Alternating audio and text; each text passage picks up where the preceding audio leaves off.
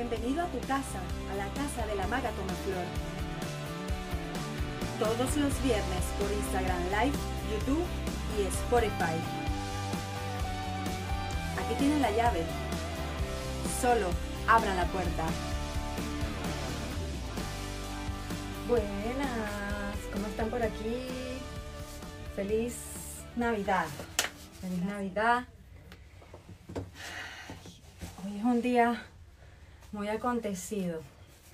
Tuve mis dudas si, si transmitir o no el día de hoy, porque bueno, en teoría y en la práctica es un día donde todos estamos con nuestra familia y compartiendo, pero por otro lado eh, me parecía importante tener eh, constancia en lo que había dicho que era de esas tres características que quería para la maga con flor.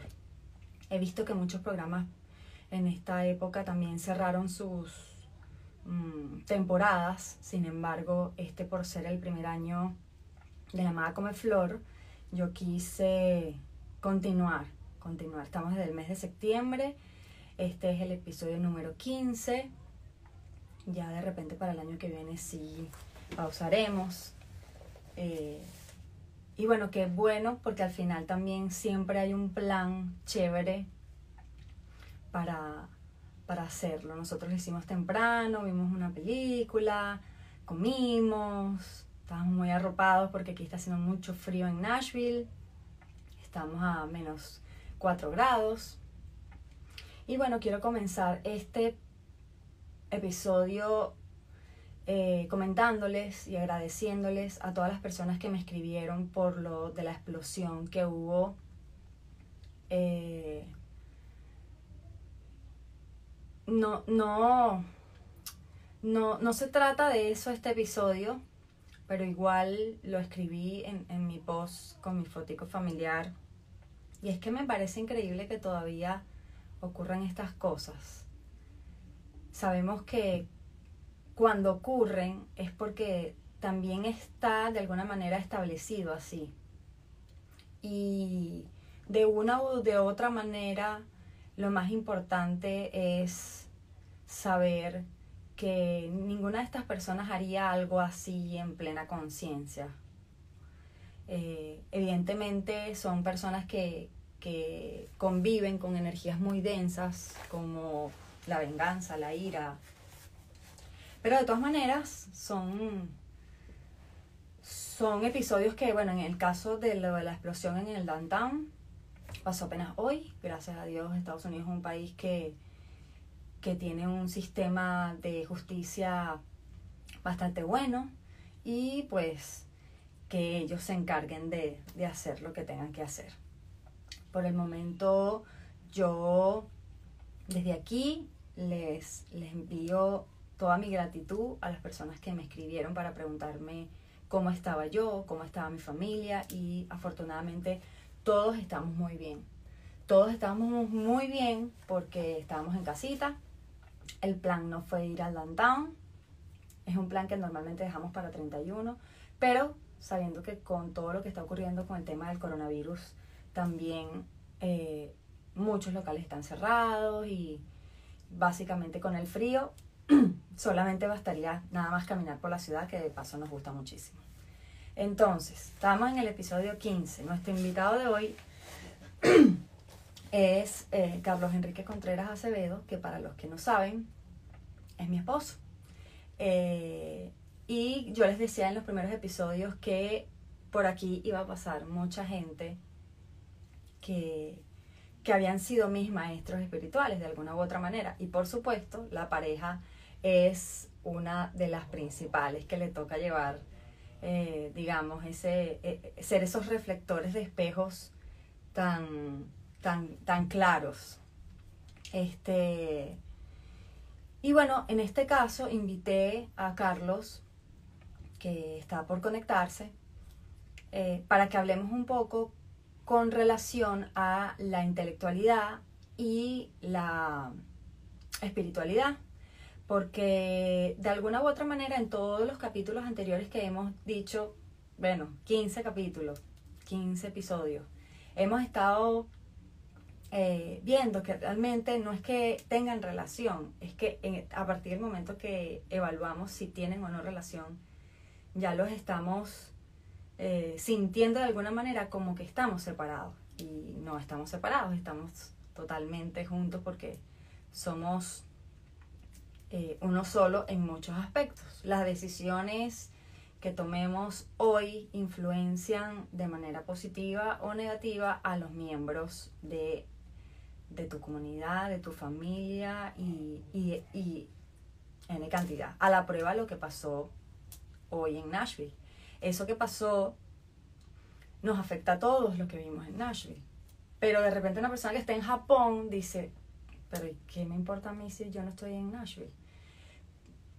No necesariamente, pero sí es algo que normalmente no miramos hasta que el problema nos pasa directamente a nosotros. Es decir, cuando lo que ha pasado con el coronavirus, que por supuesto nadie puede voltear la mirada y hacerse el que no es con él porque todo el planeta está bajo la misma presión, bajo el mismo estrés, porque nadie se ha quedado fuera de los efectos y de las medidas que se han tenido que tomar, porque bien es cierto, no todos estamos, eh, no todos hemos sido contagiados, pero las medidas han sido para todos, que es que, bueno, tenemos que usar el tapaboca, tenemos que tener seis pies de distancia con una persona u otra, eh, en fin, una cantidad de cosas que nos ha afectado a todos. Entonces, claro, como nos ha afectado a todos, entonces todos estamos, nos hemos unido para, para de alguna manera saber que esto tenemos que pasarlo juntos.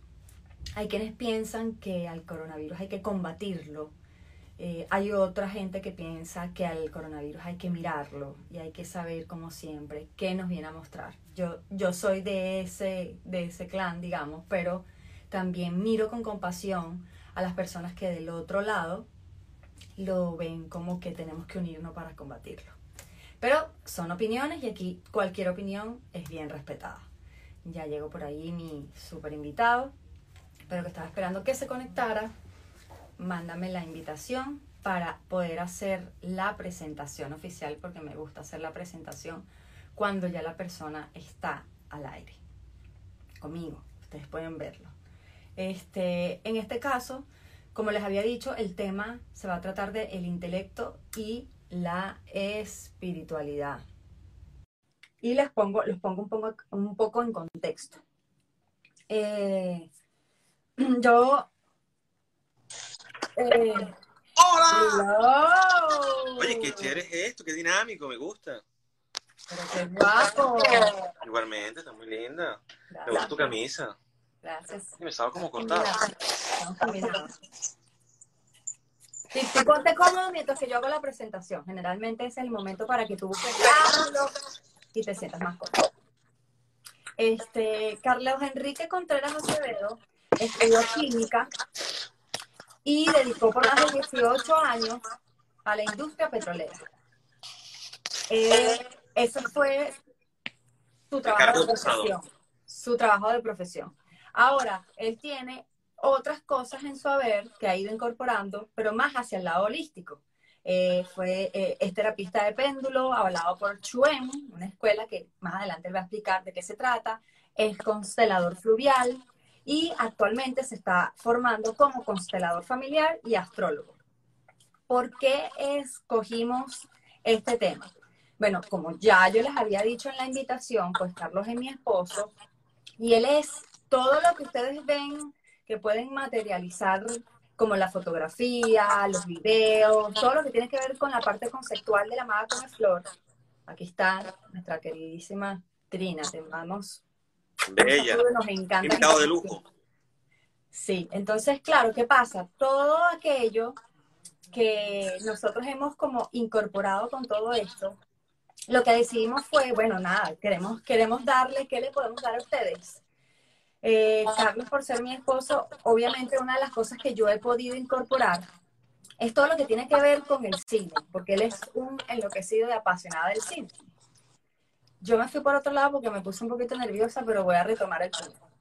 Y es que eh, él es el encargado de toda la parte visual de la Maga Come Flor. Yo tengo una, una persona que es la diseñadora gráfica, pero todo lo demás que ustedes ven, que si la luz en su puesto, que si el sonido en su puesto, todo lo que sale en Spotify, todo lo que sale en YouTube, es gracias a la edición y a la colaboración de Carlos, porque Carlos no es un productor, sino es parte de la Maga Come Flor. Para que una mujer pueda tener todo esto, tiene que tener un excelente compañero que lo apoye en cada momento. Así es que públicamente quiero darte las gracias y decirte que eres parte de esto y que sin ti nada de esto estuviera pasando.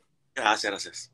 Partiendo de esto, entramos en materia con respecto a, al intelecto y a la espiritualidad. Pero antes de llegar al punto, a mí me gusta siempre hablar de la historia y Carlos no iba a ser la excepción. Entonces quiero que le cuentes a la comunidad de la Amada Come Flor, Carlos, cómo tú lidiaste con, el, con, con tu profesión y con ese amor por el arte. O sea, como porque entiendo que, que siendo químico y teniendo todo esto que has ido incorporando, o sea, hay como una dualidad ahí. ¿Cómo lidiaste con eso? Sí, ante que todo, muchas gracias por la invitación y bienvenidos a todas las personas que se están uniendo. Es un placer y un honor para mí estar acá en este programa en vivo. ¿Cómo lidio yo con eso? Me acabo de dar cuenta cuando me dijiste eso, me llegó la, revelación, la comunicación. Ah, lo que pasa es que por suerte, mi lado científico ah, em, va de la mano del lado espiritual, pero yo más que todo soy un ser espiritual que usó la parte científica o la química como una herramienta para lograr mis objetivos esenciales del alma. inicialmente yo tuve mucha suerte, digámoslo así, que mis papás en la, mis papás, mi madre y mi padre, nos hallaban que se con nosotros cuando éramos pequeños y nos metían en todos los planes vacacionales que había en la zona, en donde yo vivía, en el Tigre. Y ahí nos inscribieron cuando se fundó la Biblioteca Pública, Alfredo Armas Alfonso. Ah, ¿Qué año habrá sido eso? 89, algo así, 88. A nosotros nos inscriben cuando nosotros teníamos 8, 9 años y comenzamos a ir todos los, todas las tardes y casi y todas las vacaciones a los planes vacacionales de ellos. Entonces, eso era una escuela, una escuela integral artística donde te eh, fomentaban la lectura, te, hacíamos obras de teatro, veíamos clases de pintura y todo eso era en el plan vacacional. Aparte de eso, en esa misma institución había una sala que se llamaba Biblioteca Infantil, que era donde nosotros íbamos pequeños y nos leíamos todos los libros que estaban ahí. Eso era bellísimo el lugar. Después regresé, como 20 años después, y un lugar que yo creía que era tan grande, era como un saloncito así, pequeño, con las sillitas así. Las sillas eran súper pequeñas. Y cuando yo era pequeño me parecía inmenso el lugar, y en realidad era una, una habitación. Entonces siempre, desde esa edad, como hasta los 14, 15 años que salí del liceo, estuvimos siempre metidos en partes culturales, en leyendo sobre la cultura venezolana, leyendo sobre fábulas, folclore de latinoamericano, hacemos obras de teatro, hacemos baile, eh, había muchas obras como El minero en el Callao, y yo era un minero y, siempre estuve involucrado en eso, en la actuación. Después me metieron en karate, en cuatro, eh, béisbol, fútbol, y en todo duraba un mes. Que tengo Saturno como ascendente. Entonces, no me quedo con nada. Soy muy volátil. Entonces, cuando yo decido estudiar química, yo busqué. Pero lo decidiste tú, lo decidiste tú, echa el cuento bien. No, en realidad mis, padres, mi mamá en este caso, veía que yo no estaba claro. ¿Qué persona puede estar clara con 14, 15 años? Claro. Yo no lo estaba. Entonces, a mí me envían a estudiar a Maracay, en el UFAN, a estudiar ingeniería aeronáutica. Porque me la vendieron como que era una carrera del futuro y tal, y qué sé yo. Y fue muy buena, pero ya me enfermé. Me dio dengue, no era mi camino y me sacaron de ahí. Me tuve que salir. Estuve un año al borde de la muerte, prácticamente. Perdí peso, me puse muy flaco. Después lo gané de nuevo el peso, no sé si se dan cuenta. Y luego de eso me me dice, estaba estudiando en la Universidad de, de Oriente, en Barcelona, y se iban a privatizar la universidad. Hubo huelgas, hubo paros y estuvo parada la universidad como por cinco meses, cuatro meses. Mi mamá me dice, mira, están buscando una nueva carrera que se llama química, que salió en el periódico, y hazla, hazla, y sales de eso. Y dije, bueno, ese es mi objetivo. Hago mi carrera en tres años, me gradúo, reúno una platica y me compro una guitarra eléctrica. Y me iba a dedicar a eso, a, la música. Ahora me compré tres guitarras eléctricas y no, no, las, no las tengo tiempo a tocarlas. La vida. Entonces, ¿cómo sobreviví? Porque los trabajos que he tenido me han dado mucho tiempo, mucho tiempo libre, me han dado cierta solvencia económica con la que yo he... Y el trabajo siempre ha sido muy, muy pausado, siempre había momentos de mucha actividad y momentos donde yo tenía tres, cuatro semanas libres para, para hacer el proyecto de vida que tenía. Claro, es importante que le expliques a la gente un poquito cuál es la dinámica de ese trabajo, pues la gente puede preguntar, bueno, este era narco, porque que esa gente que trabaja, tiene tres semanas libres, ¿cómo come eso? Sí, yo trabajaba en, una industria petrolera, okay. una compañía que se llamaba Schlumberger y viajaba mucho, mucho alrededor de... Conocí muchos, muchos países. y como la compañía era transnacional, a veces necesitaban mis talentos en otra, en otro país, en otra ciudad, donde no tenían mucha gente o esa tecnología y me llevaban allá para básicamente trabajar con el petróleo. Ver qué se podía extraer de petróleo, cuáles eran sus propiedades y luego con eso yo le daba al cliente las propiedades del petróleo que tenía y él sabía cómo podía venderlo, dónde podía distribuirlo y todo eso. Básicamente. Ok. Entonces muchas veces yo pasaba en un proyecto, me iba a Bogotá un mes prestado y pasaba tres semanas en un hotel esperando que el trabajo, porque el trabajo petrolero nunca se sabe.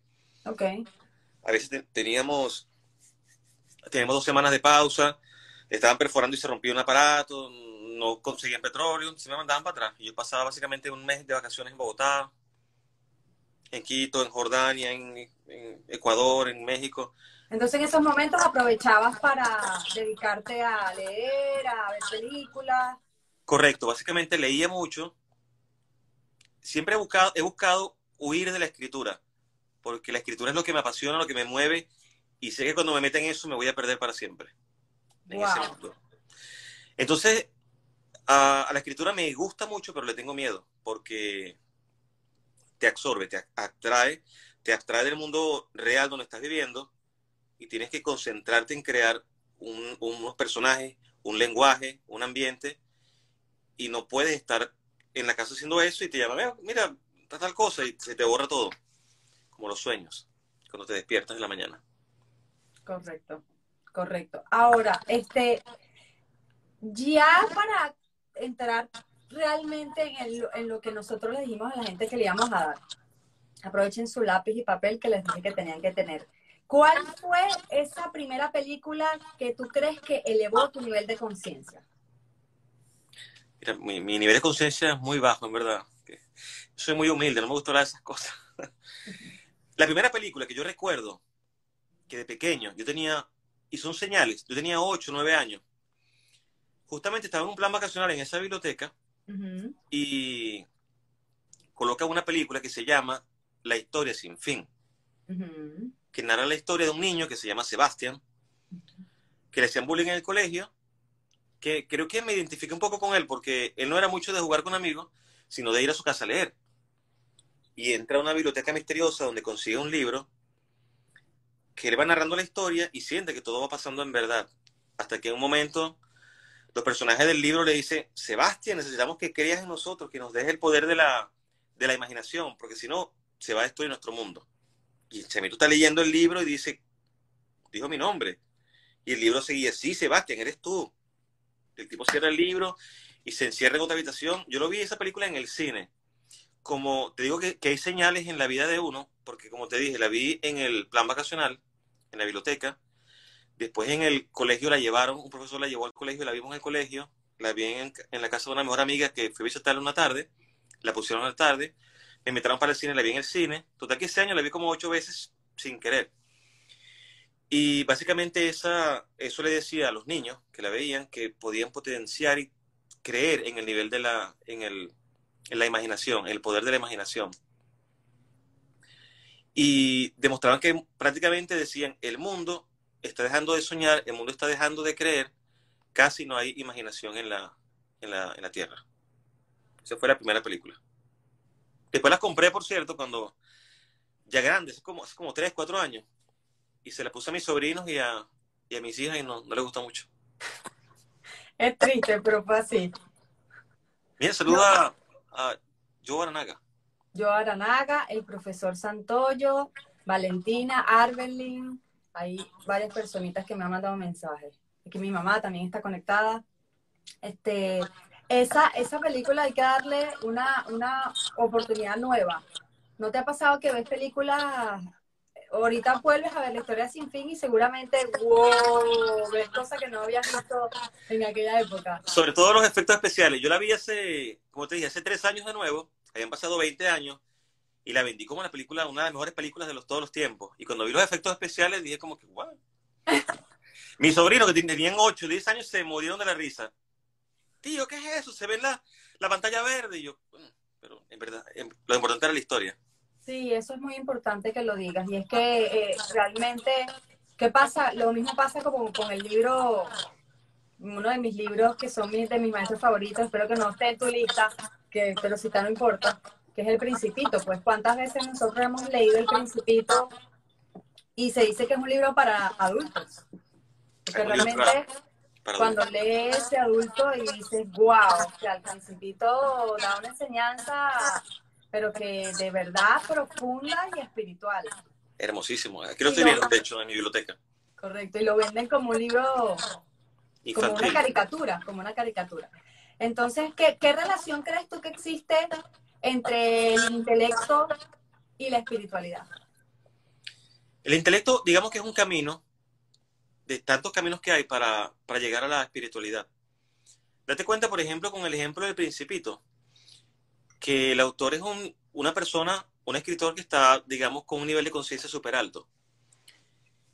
Sin embargo, tiene la capacidad de disfrazarlo como un mensaje para niños, para que todas las personas que lo lean, todas las personas que lo lean, le llegue ese mensaje, le llegue el mensaje de, ya sea de, reencarnación, de muerte, de romper tus viejos esquemas. Igual que eh, Jonathan Swift, que escribió Los viajes de Gulliver, que el tipo viaja a lugares donde había mucha gente chiquitita y en una parte donde había gente muy grande. Y la primera vez que lo leí yo decía, llegó una isla con gente chiquita, con anitos, y, y lo amarraban y lo atacaban y eran chiquititos. Muchos años después lo vuelvo a leer y me di cuenta que él se estaba metiendo con los políticos de su país. Y él se refería a la gente que tenían el pensamiento, la mente muy chiquitita. Y que en realidad eran eran malos o, así, o, no, no, tenían un nivel de conciencia muy elevado porque eso e, era eso el problema, tener la mente chiquita, no la, no la, no el tamaño físico como tal. Correcto. Como en esta película de Jodorowsky que se llama Santa Sangre, que él conoce a una muchacha que ella es novia de un amigo de él, y la muchacha se pone brava con él y le propone tener relaciones sexuales con Jodorowsky. Y la tipa en la película era una enana y según entiendo yo también, él quiere referirse, mira, ella no es que sea enana físicamente, sino que es enana moralmente. Porque acaba de mm. despedirse del novio y está acostándose conmigo. Claro, claro, aquí, aquí nos dicen, eh, yo dice, las perspectivas son diferentes y es una historia completamente diferente cuando lo lees de grande, totalmente, estoy de acuerdo. Correcto, hay muchos libros que yo comenzaba a leer cuando joven que ya, no los entendía o no los ah, podía terminar de leer. No me gustaban. Me pasó con los cuatro cuartos la primera vez que lo leí. Yo no, no tenía la madurez intelectual suficiente ni nivel de conciencia para entender lo que la persona quería decir, Miguel Ruiz.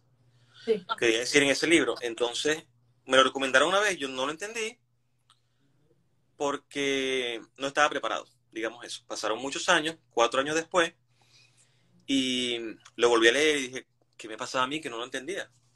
Y eso nos pasa muchas veces, ya sea con las películas, con los libros, con, con la vida misma, con las personas. A veces conocemos a alguien que no nos cae bien o no pues simplemente no estamos preparados para esa persona. Correcto. Ahora, tú piensas de verdad, porque a mí me ha pasado, ahorita que lo estás mencionando, a mí me ha pasado, solamente que la gente prefiere decir, ay, a mí no me gusta.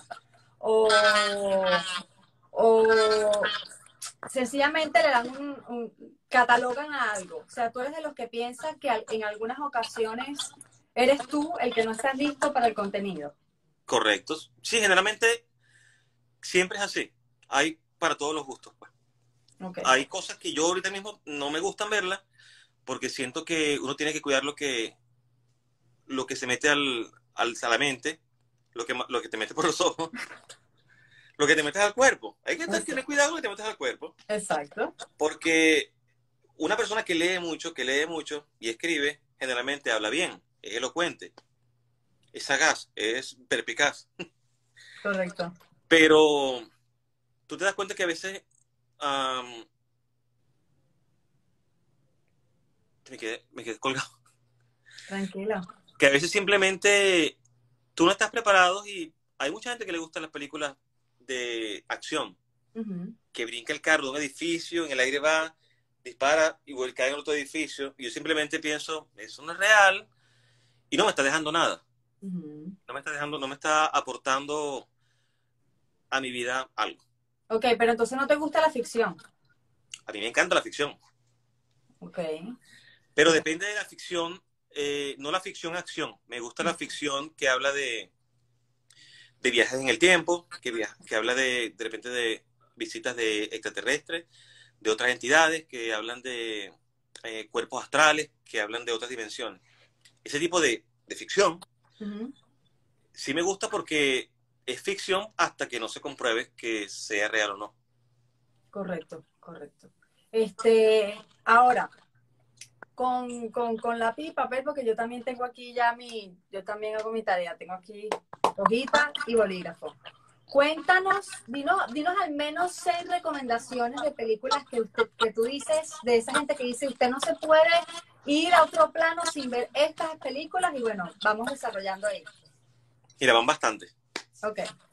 Primero, ¿por qué te digo que, que el cine o las películas pueden ir de la mano con la espiritualidad? Okay. Depende del tipo de película. Date cuenta que hay libros que pueden cambiar la vida de las personas. No te caigas, no te caigas.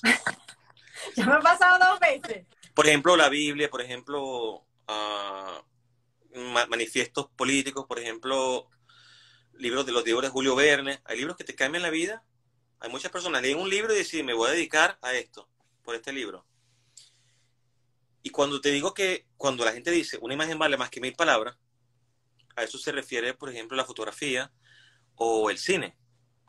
El cine tiene básicamente, está compuesto por imágenes, por sonido y por un guion que es escrito. Entonces, y por algo lo llaman el, séptimo arte. Entonces, las películas para mí pueden moldear eh, la personalidad de una, de una persona, de un ser humano. A mí me pasaba mucho, no sé si todo el mundo le pasa, que cuando ves una película, una serie, tú te conviertes en alguien. Yo me acuerdo que eso me lo dijo una vez. Yo no era consciente de que mucha gente lo hacía hasta que Keila, nuestra amiga Keila, que está en dijo que ella era la muchacha de OA de la serie. Esa soy yo, yo soy Flana, tal. Yo dije, ah, que también es como yo. Yo siempre veo una película digo, ¿cuál soy yo en esta película? ¿Cuál, soy, cuál es mi actor? ¿Cuál voy a, va a representarme? Y muchas veces escogía a esa persona y lo convertía en un patrón de, conducta o copiaba algunas de sus sencillos como los gestos, las acciones, el valor, la integridad de alguna de esas, de personas. La inocencia incluso. Eh, lo romántico. Mucha gente lo, hará, verá una película de, Brad Pitt y la gente ve y comienza a copiarse el gesto. Hola pequeña, ¿cómo estás? De alguna parte tenemos que sacar los ejemplos de conducta. Y no todos los ejemplos podemos sacarlos de nuestros padres. Correcto. Ahora, y también, tú que no. Correcto, y también hay dentro de las mismas películas hay muchos arquetipos, entonces a veces uno se identifica, por eso también siento yo, tú corrígeme si tienes otra opinión, este, que hay una película, que a mí me pasaba mucho justamente contigo. Si esa película se conecta con una parte de tu historia, tú puedes, en la, en la sala de, la, de donde se está viendo la película, puede estar toda la familia y hay personas que están aburridas viendo para el techo, pero hay otras que están bañadas en llanto. Y tú no sabes por qué te mueve tanto la película. Y tú lloras y te, y te dices, no, pero es que hay, yo estoy convencidísima, yo tengo que admitir que yo per se soy muy emocional cuando veo películas. Sí, a lo mejor no tiene que ver nada con historia, igual yo lloro a mares. Y si son de Disney, no les quiero ni contar. Pero sí me pasa mucho que hay temas de películas que yo sé que, yo sé a lo que voy. Y, siento como que demasiada emoción. ¿Qué pasa? Que lo que dices tú es cierto. Tú te identificas como un personaje y es como cuando escuchas una canción que si tú eres baterista, lo primero que escuchas o lo que le prestas más atención es la batería. Correcto. Pasa exactamente lo mismo. Correcto. Entonces, la primera la primera que tienes para, para recomendación de películas que no podemos dejar de ver? Mire, yo a comenzar, porque el público que tenemos es de, todos los extractos intelectuales. Entonces, hay todo tipo de películas. Hay películas muy ligeras, que igual tienen un mensaje. Hay películas que son muy profundas, que hay que verlas dos o tres veces para, para entender el mensaje real. Ok. Entonces vamos a comenzar. Aquí tengo una lista la historia sin fin, ya hablamos de ella. En estos días vi una que se llama El Guerrero Pacífico. Ok. La vi contigo, por cierto. Eh, sobre un atleta que mm, no sabe vivir el presente. Y consigue un maestro. A mí me encantan las películas donde aparece un maestro, porque yo digo, yo soy el discípulo y el maestro vamos a ver qué mensaje trae. Igual en esta película el tipo consigue un maestro y el, este hombre le enseña a vivir el presente este pana quería ir para Olimpiada y quería ganar y le dice, ajá, pero ¿y hoy? ¿Estás disfrutándolo hoy? No, que no me interesa hoy. Que yo quiero es ir a la Olimpiada. ¿Para qué? Tú disfrutas lo que estás haciendo, el ejercicio. Disfrutas subirte ahí y dar vuelta. Sí, eso es lo que, yo más me, lo que más me gusta en la vida. Entonces dice, ¿por qué estás pendiente de las Olimpiadas entonces? Disfruta tu momento que estás ahí y disfruta eso. Y bueno, van en, dimes y diretes hasta que tiene su mensaje la película, que me encanta la película con un mensaje. A veces la película se rescata por el mensaje. Hay películas que son muy lentas, las actuaciones son flojas, pero el mensaje es muy bueno. Ok. Esa película, por cierto, eh, otra de las cosas que aporta es que muchas veces estamos más enfocados en el premio y la meta y vuelvo con, mi tema con respecto a, a, esas son creencias limitantes de alguna manera porque si tú lo que quieres dedicarte es agarrar unas barras y ser el mejor dando las barras, Claro. Eh, independientemente de que vayas a las Olimpiadas y te ganes, porque las Olimpiadas dan el premio con una sola oportunidad de desenvolvimiento. Y a veces ese día pudo haber pasado cualquier cosa, te puedes sentir mal y tendrías que renunciar o recibir o no una, un premio por el desenvolvimiento de un día, porque al final, por supuesto, tú te preparas. Igual pasa con la gente que corre, igual pasa con la gente que se prepara para un triatlón, un maratón, lo que sea que sea de competencia. Yo no estoy en contra de las competencias porque por mucho tiempo también me encantaba hacer este correr marcha olímpica y todas estas cosas porque también drenan en ti una parte competitiva que hasta cierto punto es sana, cuando, pero como dices tú, cuando te disfrutas el proceso y al final sin importar si la medalla, lo bonito que a mí me gusta de, de las carreras es que en su mayoría todas te dan una medalla, llegues de primero o llegues de último. Y, y eso me parece súper chévere porque te da un recuerdo de esa carrera y de repente en mi caso que si guardas la, la franela, no sé qué, conoces nuevas ciudades, generalmente la gente que corre tiene un estilo de vida parecido y haces hermandad, entonces esa parte me gusta. Pero hay gente que como decía, como pasó en la película, pues que si no es el mejor y, se frustra. y al, final no lo, al final lo disfruta en el momento, en el presente. Correcto. Ok, seguimos. Tengo dos películas aquí de Christopher Nolan que son Inception, Inception, Inception, Inception y, e Interestelar. Son dos películas geniales. Eh, lo bueno de este tipo de películas es que él puede ah, mostrarte varios tipos de, de visiones espirituales y llevarlas a las masas, a que mucha, mucha gente lo pueda escuchar, mucha gente pueda verlo y meterles un mensaje ahí, como la misma película Inception, sí que te des cuenta. Luego de Inception, mucha gente comenzó a investigar sobre lo que es el, los, sueños, los sueños lúcidos y los viajes astrales, incluido yo. Porque en Inception, que creo que todo el mundo lo ha visto ya, pero no, no está de más que la vuelvan a ver con otros ojos. Eh, el personaje trata de vivir dentro de un sueño lúcido y entrar al sueño de otra persona, lo cual es, digamos que no está probado por la ciencia hasta el momento. Yo no lo puedo hacer, pero yo creo que sí se puede hacer. Ok. Yo he tenido sueños lúcidos donde yo he ido a, cierto lugar, he visto ciertas cosas, cuando me despierto voy a ese lugar y veo la cosa y digo, coño, sí, sí lo hice. Ok. Pero a eso de entrar a los sueños de otra persona, no sé si se puede, me imagino que habrá que verlo. Pero la película está muy buena, por lo menos para que tengas conciencia de que ese tipo de cosas existen. Y eso yéndonos a lo más profundo.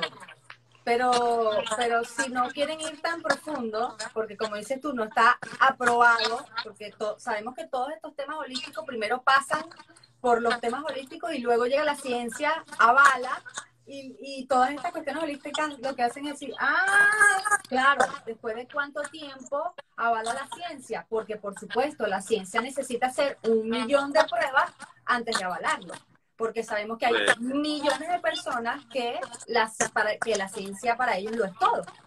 Entonces, bueno, eso también, eso también está bien. Acuérdate que la Tierra fue plana muchos, muchos años hasta que alguien dijo, es redonda, lo demostró. Correcto, correcto. Hay de todo, hay de todo. Seguimos. Interestelar. Interestelar del mismo, uh, del mismo director, Christopher Nolan, y habla, uh, según entiendo yo, sobre la Em, digamos, la diferencia de lo que es el tiempo de las cosas que suceden en la Tierra y las cosas que suceden en otro tiempo, o cuando te metes a un hoyo negro en el espacio, cosas que tampoco están probadas, pero la ciencia eh, da, da mucha certeza de muchas cosas que son posibles. Por ejemplo, la teoría de la relatividad del tiempo de Einstein, que dice que un tiempo transcurre diferente en distintos lugares, él decía como, era algo como que no es igual una hora para mí esperar al almuerzo que una hora de dos amantes que se aman que quieren estar juntos y no pueden. Para ellos estar separados del tiempo es mucho más largo. Correcto. Entonces en esta película hablan de eso, de viajes en otras, entre otras dimensiones. Hay unos planos increíbles donde el, el protagonista puede ver que están pasando 10.000 cosas al mismo tiempo en un mismo en un mismo espacio físico. Ok. Y esa, esa teoría sí, sí existe, si le han dicho los científicos que existe el multiverso, que posiblemente estamos viviendo aquí, yo estoy en este programa en, Instagram esta noche, y en otro multiverso estoy yo haciendo el programa y tú estás haciendo la entrevistada. O yo estoy matando a una gente en, en una guerra. Entonces, la teoría de los multiversos está bastante aceptada. Pero eso, eso tiene algo que ver con, con el 3D, el 5D, con los planos o, no? Bueno, se dice que estamos viviendo ahorita en, una tercera dimensión. Y hay gente que puede ir a la cuarta dimensión o a la quinta dimensión cuando estamos dormidos, cuando teníamos sueños lúcidos. Pero yo creo que incluso en este plano que estamos viviendo en tercera dimensión, creo que creo que sí puede haber muchos muchos planos en una misma en una misma eh, espacio espacio físico. Ok. Por eso que a veces la gente dice que voltea y ve un fantasma, pero de repente tuvo una tuvo una ventanita a, otra dimensión. Ya, ya, entiendo a lo que me refiero. Ya, ya entiendo a lo que te refieres. Yo lo que decía, que, se me escapó un poquito, eh, para retomar el punto, era que yo considero importante que la gente también aprenda a recordar los sueños, porque tú te acuerdas, yo era una de las que caigo y yo cuando duermo es súper chistoso, porque yo siempre digo que yo no duermo, yo caigo en coma. Entonces, claro, como duermo tan profundo y a veces me despierto o me despertaba como muy, muy, muy, muy exaltada, por supuesto, el sueño se iba Entonces, ¿qué pasa? Que en conversaciones con Carlos, con Trina, con mucha gente de mi, de mi clan, como dice ella, de mi clan cósmico, yo empecé como a tratar de tener varias alternativas para ver cómo recordaba esos sueños, porque esos sueños ahora entiendo que nos traen también información del inconsciente, del subconsciente, de cosas que tenemos pendientes, de cosas que vamos a vivir. Entonces, ¿qué, qué increíble es que uno realmente tome en cuenta esa información. Entonces, ¿qué sugiero yo? Que fue la recomendación de, de Carlos, que Carlos lo practica. La libretica, la libretica con el papel, que me gustaría que también hablaras de eso. Es súper, súper difícil eh, tener la fuerza de voluntad para, para despertarte, porque tú generalmente estás dormido, estás en un estado catatónico. Primero recomiendo dos cosas para lo que es el sueño lúcido y poder recordar los sueños. Acuéstense cuando no estén tan cansados. Okay. Cuando, cuando, uno está cansado, está molido, que se queda dormido en cualquier parte, no vas a tener fuerza ni siquiera para soñar. Así de sencillo. Okay. Caes en coma y tu cuerpo dice, necesito, necesito la energía para recuperar este ser, para que vuelva al día siguiente a funcionar. No puedo gastar energía en sueños, en cosas, porque sí se gasta energía soñando. Claro. Entonces, los días que tú te acuestas así en la tarde, que echas un camaroncito o una siesta, sueña bastante. Si te acuestas en la noche temprano, apaga las, luz, las luces, trata de no usar los teléfonos una hora antes de acostarte para que no tengas esa, esa ese impacto ahí visual en la, en la mente y te acuestas en tu casa, vas, en tu cama. Vas a estar un poquito como, como aburrido, ¿no? Porque no estás acostumbrado a eso. Te acuestas así, viendo para los ojos, no tengo sueño, pero eventualmente te va a llegar el sueño. Y en ese momento, tú entras al sueño y vas a soñar bastante.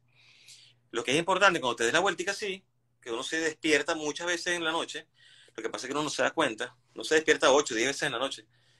Te das vuelta para acá uno se despierta y sigue. Pero en ese momento que te despiertas, tú dices, hey, ¿qué estoy soñando? Estoy soñando tal cosa, que me estaba comiendo una cuestión y que una gente se estaba casando. Tú, concha, vamos a seguir con el sueño. En ese momento que tú dices, te despegas del sueño, estiras la mano, agarras el lápiz como puedas. Eso lo hacía Seinfeld, por cierto, en un programa, en un capítulo.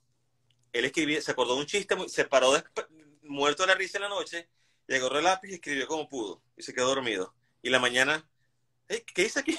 Le preguntaba a toda la gente, al médico. Mira, ese chiste está muy bueno, pero no me acuerdo qué escribí. Bueno, bueno que te despejes un poquito, escribas, haga un esfuerzo por escribir lo mejor que pueda y, y, lo y la mañana lo lees. Es increíble. Yo he visto, yo tengo muchos, muchos sueños anotados en el teléfono, en agendas que con el paso de los años o los tiempos los leo y digo, wow, no me acordaba nada, no me acuerdo nada de eso. Porque los sueños se, se gastan en lo que te despierta y pasan dos, tres, cuatro minutos, despiertos se van como, como deshaciendo dentro de ti. Wow. No, y una cosa que me da demasiada risa, que me estaba acordando también, es que ¿Qué pasa cuando, cuando de repente tú dices que, bueno, que la persona se acuesta y que no, y que no tiene, que, sea, que te tiene que apagar todo y tratar de dormir? ¿Cómo, cómo, cómo es tu caso que tú caes y, igual que te estás durmiendo de las 8 de la noche y te acuestas tarde y de repente igual sueñas. O sea, a mí, yo, yo lo he dicho públicamente, a mí me impresiona demasiado cuánto es la capacidad. Yo me estoy, yo me estoy como entrenando, pero yo igual, yo cuando me descuido, no me acuerdo. Y yo justamente, justamente por eso. Cinco justamente por el entrenamiento.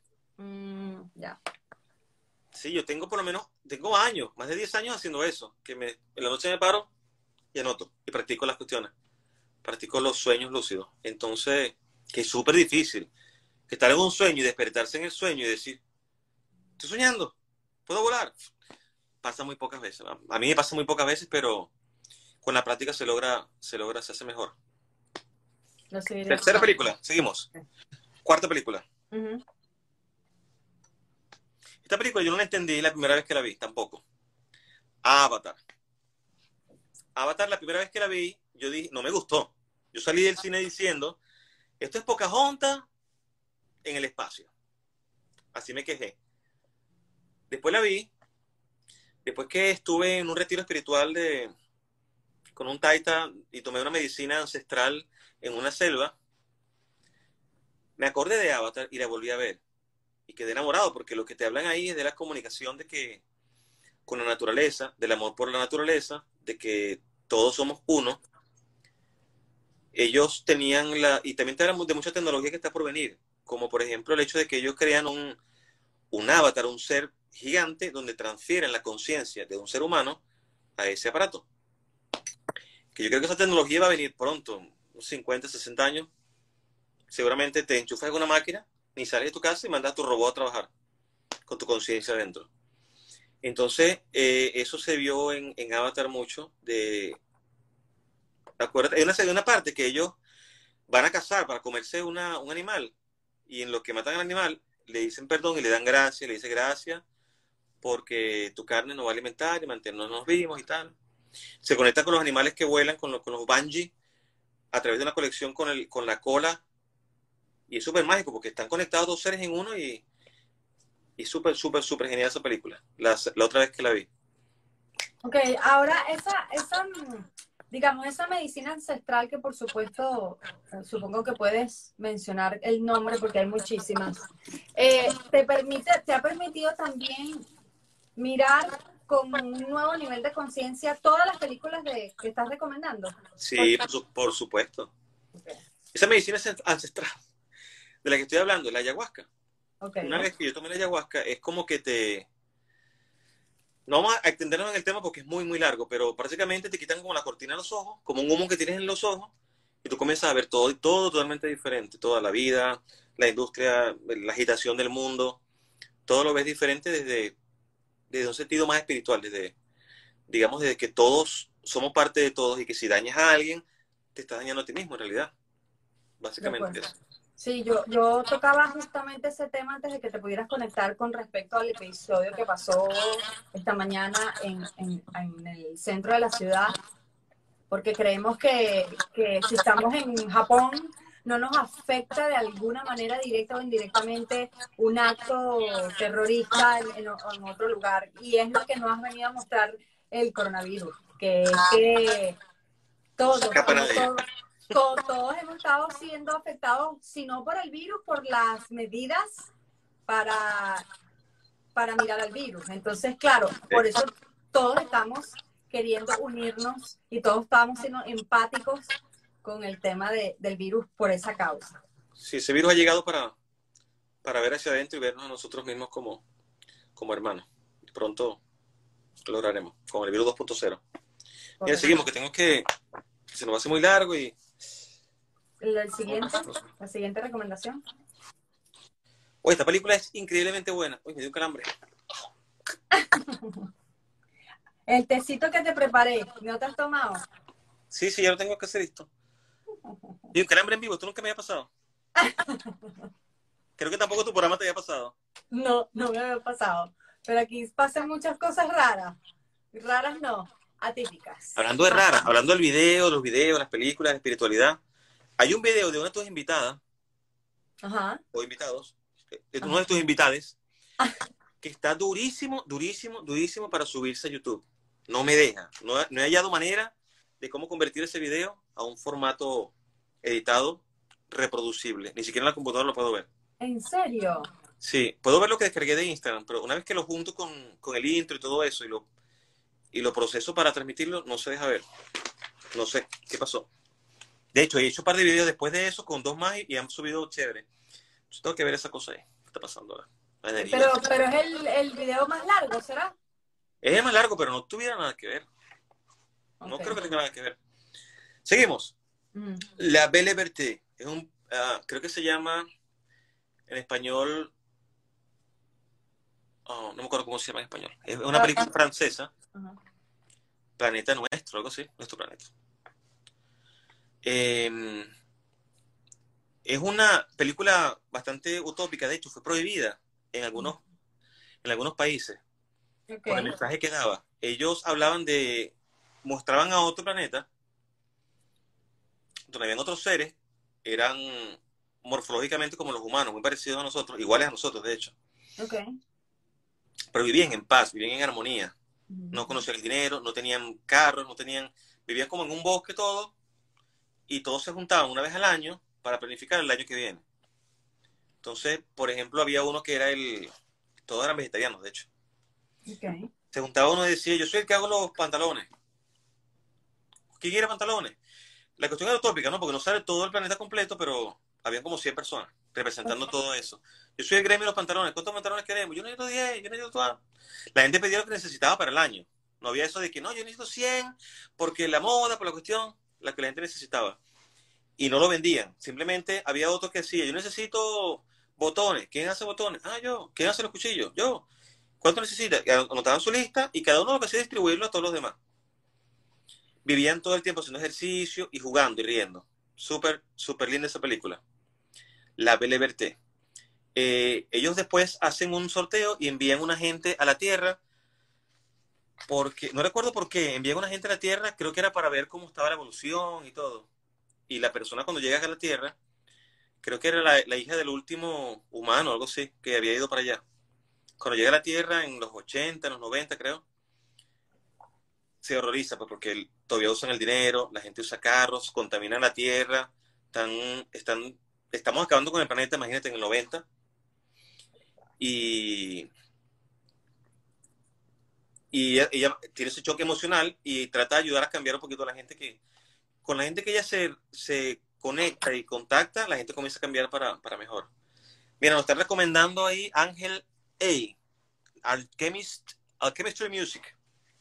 Saludos, Alchemistry. ¿Cómo estás? Les recomiendo Ángel A. Ey, sí, esa película es francesa también. Yo no la he visto. La tengo en mi lista de, está como de tercera en mi lista porque siempre la coloco ahí. Pero no sé por qué no la he visto. La hemos, la hemos con- conseguido varias veces. De hecho, hay un meme por la- un video cortito donde ella habla con el, con el, una persona, un morenito, en el espejo y comienza a reclamarle de qué ves en el espejo, quién eres tú, no sé qué. Una parte súper, súper buena esa película. Está pendiente por ahí, tenemos que verla. Y también quiero mandarle saludos a nuestro amigo José Mesa de, del Cuarteto Cadencia en Venezuela, que siempre está por ahí pendiente de apoyar a la que fue su superproductora en ese proyecto que aún continúa. Este, la siguiente película, Siguiente película, me quedan varias. Ajá. Más allá de los sueños de Robin Williams, también una película. No vamos a llamarla sencilla porque en verdad tiene mucho, mucho arte. La parte artística, la parte actoral, el guion, la historia es, es genial. La puesta en escena, los colores, es bellísima la película. Hablan sobre el amor más allá de después de la muerte. ujú, ¿Qué pasa cuando morimos? ¿Qué pasa en la manera en que tú mueres? Y en la lucha insaciable por mantener ese amor, aún así después de, después de que morimos. Como una persona es capaz de ir hasta el infierno por la persona que ama para hacerla recordar. Esa creo que es una de las mejores partes cuando, cuando va, cuando la consigue. No vamos a No hagamos, no hacer, hagamos spoiler, no hagamos spoiler. no vamos a hacer spoiler. Esa película es como el 95. Pero, pero déjeme decirle que yo, sin temor a equivocarme, es una de mis películas favoritas. Realmente casi todas de Robin Williams para mí tienen un impacto súper, súper directo.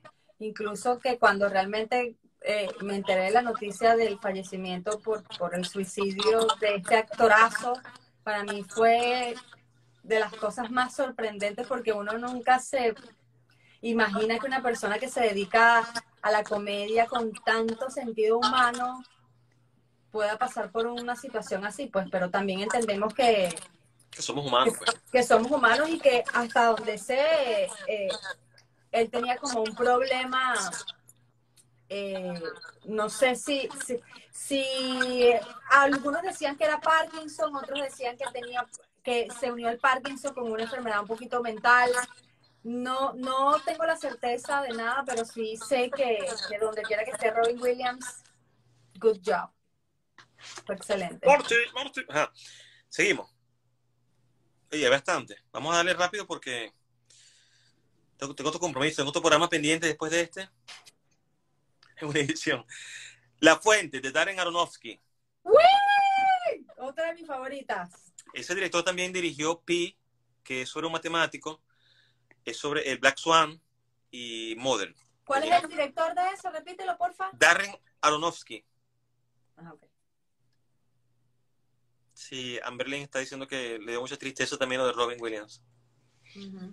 Bueno, la fuente, ¿qué vamos a conocer en la fuente? Vamos a, el director aquí muestra lo que son las, básicamente es una persona que el amor de su vida está enferma, tiene una enfermedad mortal y él está luchando en un laboratorio para conseguir la, la cura de esa enfermedad o la inmortalidad. Se da cuenta de que existe un mito de un árbol, el árbol de la vida, que te da la vida eterna.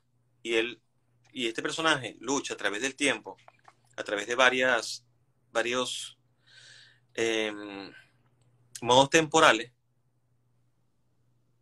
y, geográficos diferentes para encontrar este, este árbol y, y devolverle la vida eterna a esa persona. Lo más increíble es que es que la, la persona, la chica... No haga spoiler. No voy a dar spoiler. La, la chica es una persona súper holística. Correcto. Y él es una persona muy científica. Muy científica, muy intelectual, correcto. Y esa es una de las cosas que, que a mí me... Sí, él como que buscando la cura y, él, y ella le dice, pero tranquilo, o sea, la vida es una sola y hay que disfrutarla. La fuente, no se la pierdan. Cloud Atlas. Wow. De los mismos directores de Matrix y, bueno, y otras muchas películas. Los hermanos Wachowski. Las hermanas Wachowski. La hermana y el hermano. ¿Sabes que eran dos, dos hombres? Después uno se metió mujer y el otro se metió mujer también, como que, no me acuerdo. Eso no es importante. Los tipos son dos par de genios. Cloud Atlas también habla sobre la reencarnación, el poder del karma, cómo tú puedes ser de repente asesino en otra vida y puedes ser un héroe en la otra vida que salva vida. Eh, cómo puedes traicionar en una vida y en otra vida salvar a la gente. Súper, súper buena esa película, las señales que hay en las películas, los tatuajes que salen, los tatuajes no, los lunares que pasan de una persona en una vida y en otra vida vemos el lunar y decimos, ah, está la misma persona de la otra vida. Es súper increíble porque uh, te ubica en, varios espacios temporales también, en una tierra muy, muy, muy en el futuro, que no se sabe, que, no dicen qué año es, pero ya estamos otra vez casi que en la de las cavernas. Eh, en la, hay una parte que está basada como en el año 1200 y otra como en los 90. Es lo que recuerdo ahorita mismo. Muy buena. Sí, dime. Igual Matrix, que es de los mismos eh, directores, donde ellos se plantean la existencia de que, de que no vivimos en un mundo real, sino es una simulación. Que de hecho es una conspiración, una conspiración actual, una teoría de conspiración que existe en la actualidad, que mucha gente dice que vivimos en una simulación matemática. Que muchas cosas que están pasando se pueden predecir porque estamos enchufados a algo. Sí, e, es como bastante importante que esta teoría, así como la voy a explicar, es súper precisa pero yo le puedo dar esta explicación y cada quien le puede dar la explicación que le resuene, es importante. Eh, en estos días hay una chica por, por Instagram y yo que soy fan de, de recibir contenido de, de, esto por la Maga Come Flor, que se llama Anisha, que ella habla mucho de que nosotros mismos diseñamos como un juego de video. Para las personas que les gusta el juego de video, tiene que ser súper fácil de entenderlo. Pero para los que no, como a mí, me gustaba de chiquita, pero ahorita mismo no juego, este, se me hizo muy fácil. ¿Por qué? Porque, por ejemplo, ese juego ahorita que se llama Minecraft, que uno mismo realmente va diseñando en ese espacio eh, cualquier cosa, una escalera, un túnel. Entonces, realmente, ¿qué, ¿de qué se trata la espiritualidad y los niveles de conciencia y todos estos temas que a mí me encanta hablar? Es que tú mismo, con tus decisiones, con tus acciones, con tus emociones, con, con todo eso, con, con, con, lo que visualizas, como lo que decía Carlos, con la información que te conectas, eso forma parte de lo que, ese reflejo que tú ves, que uno hace cuando ve una película, hay otro reflejo que se da con tus propias acciones. Entonces, esa es la realidad virtual, que no es virtual, sino que es toda la gente que vamos atrayendo y que toda esa gente nos muestra cosas. Entonces, es decir, que todas las cosas que nos ocurren positivas o no tan positivas o de crecimiento son parte de nuestro propio diseño. Entonces cualquier persona me dirá, pero bueno, entonces, ¿qué, ¿qué, tengo que ver yo si yo me enfermé, por ejemplo, de cáncer? O, o no, hablamos de enfermedades crónicas, pero también pudieras decir, ¿qué, ¿qué, ¿qué, tengo que ver yo con ese dolor de cabeza que tengo? Sí, totalmente, tienes que ver tú. Lo o que con que me roben, o, que, o con que me engañen, o que me estafen, o que, la, o que mi pareja sea infiel, o que todo eso tienes que ver por qué estás ahí en ese lugar. Correcto. Y tienes que evaluar, como dije yo en estos días en un post, que los invito a que lo chequen, cuando ven esas cosas así, tú lo primero que piensas, o la pregunta mágica para estos episodios es, ¿qué me vienes a mostrar? Correcto. y cuando le dices a la, a, la circunstancia o a la persona o a lo que sea, ¿qué me vienes a mostrar? En la respuesta, que por supuesto no es que haces así, te llega. Cuando ya te da la respuesta a esa pregunta, es ahí el campo de oportunidad que tenemos. ¿Por qué explico esto? Porque todas estas películas a veces uno las mira con un nivel de conciencia diferente y uno dice, ah, es ficción. Pero resulta que lo que nosotros estamos avalando con este programa que quisimos hacer justamente para esta época que uno estaba buscando como que qué películas podemos ver, que vemos películas de Navidad también que está excelente, pero también hay películas que te mueven la mata, como digo yo siempre, y que a través de las películas uno también intenta como tratar de buscar más información y bueno, este programa está destinado para eso. Seguimos. Undone, una de mis series favoritas. La vimos creo que fue en Amazon Prime. La pueden buscar donde sea. Undone. Eh, esta serie, los diálogos, las actuaciones, aunque la serie está grabada, ellos grabaron a las personas y después la pasaron como por un filtro donde parece animación.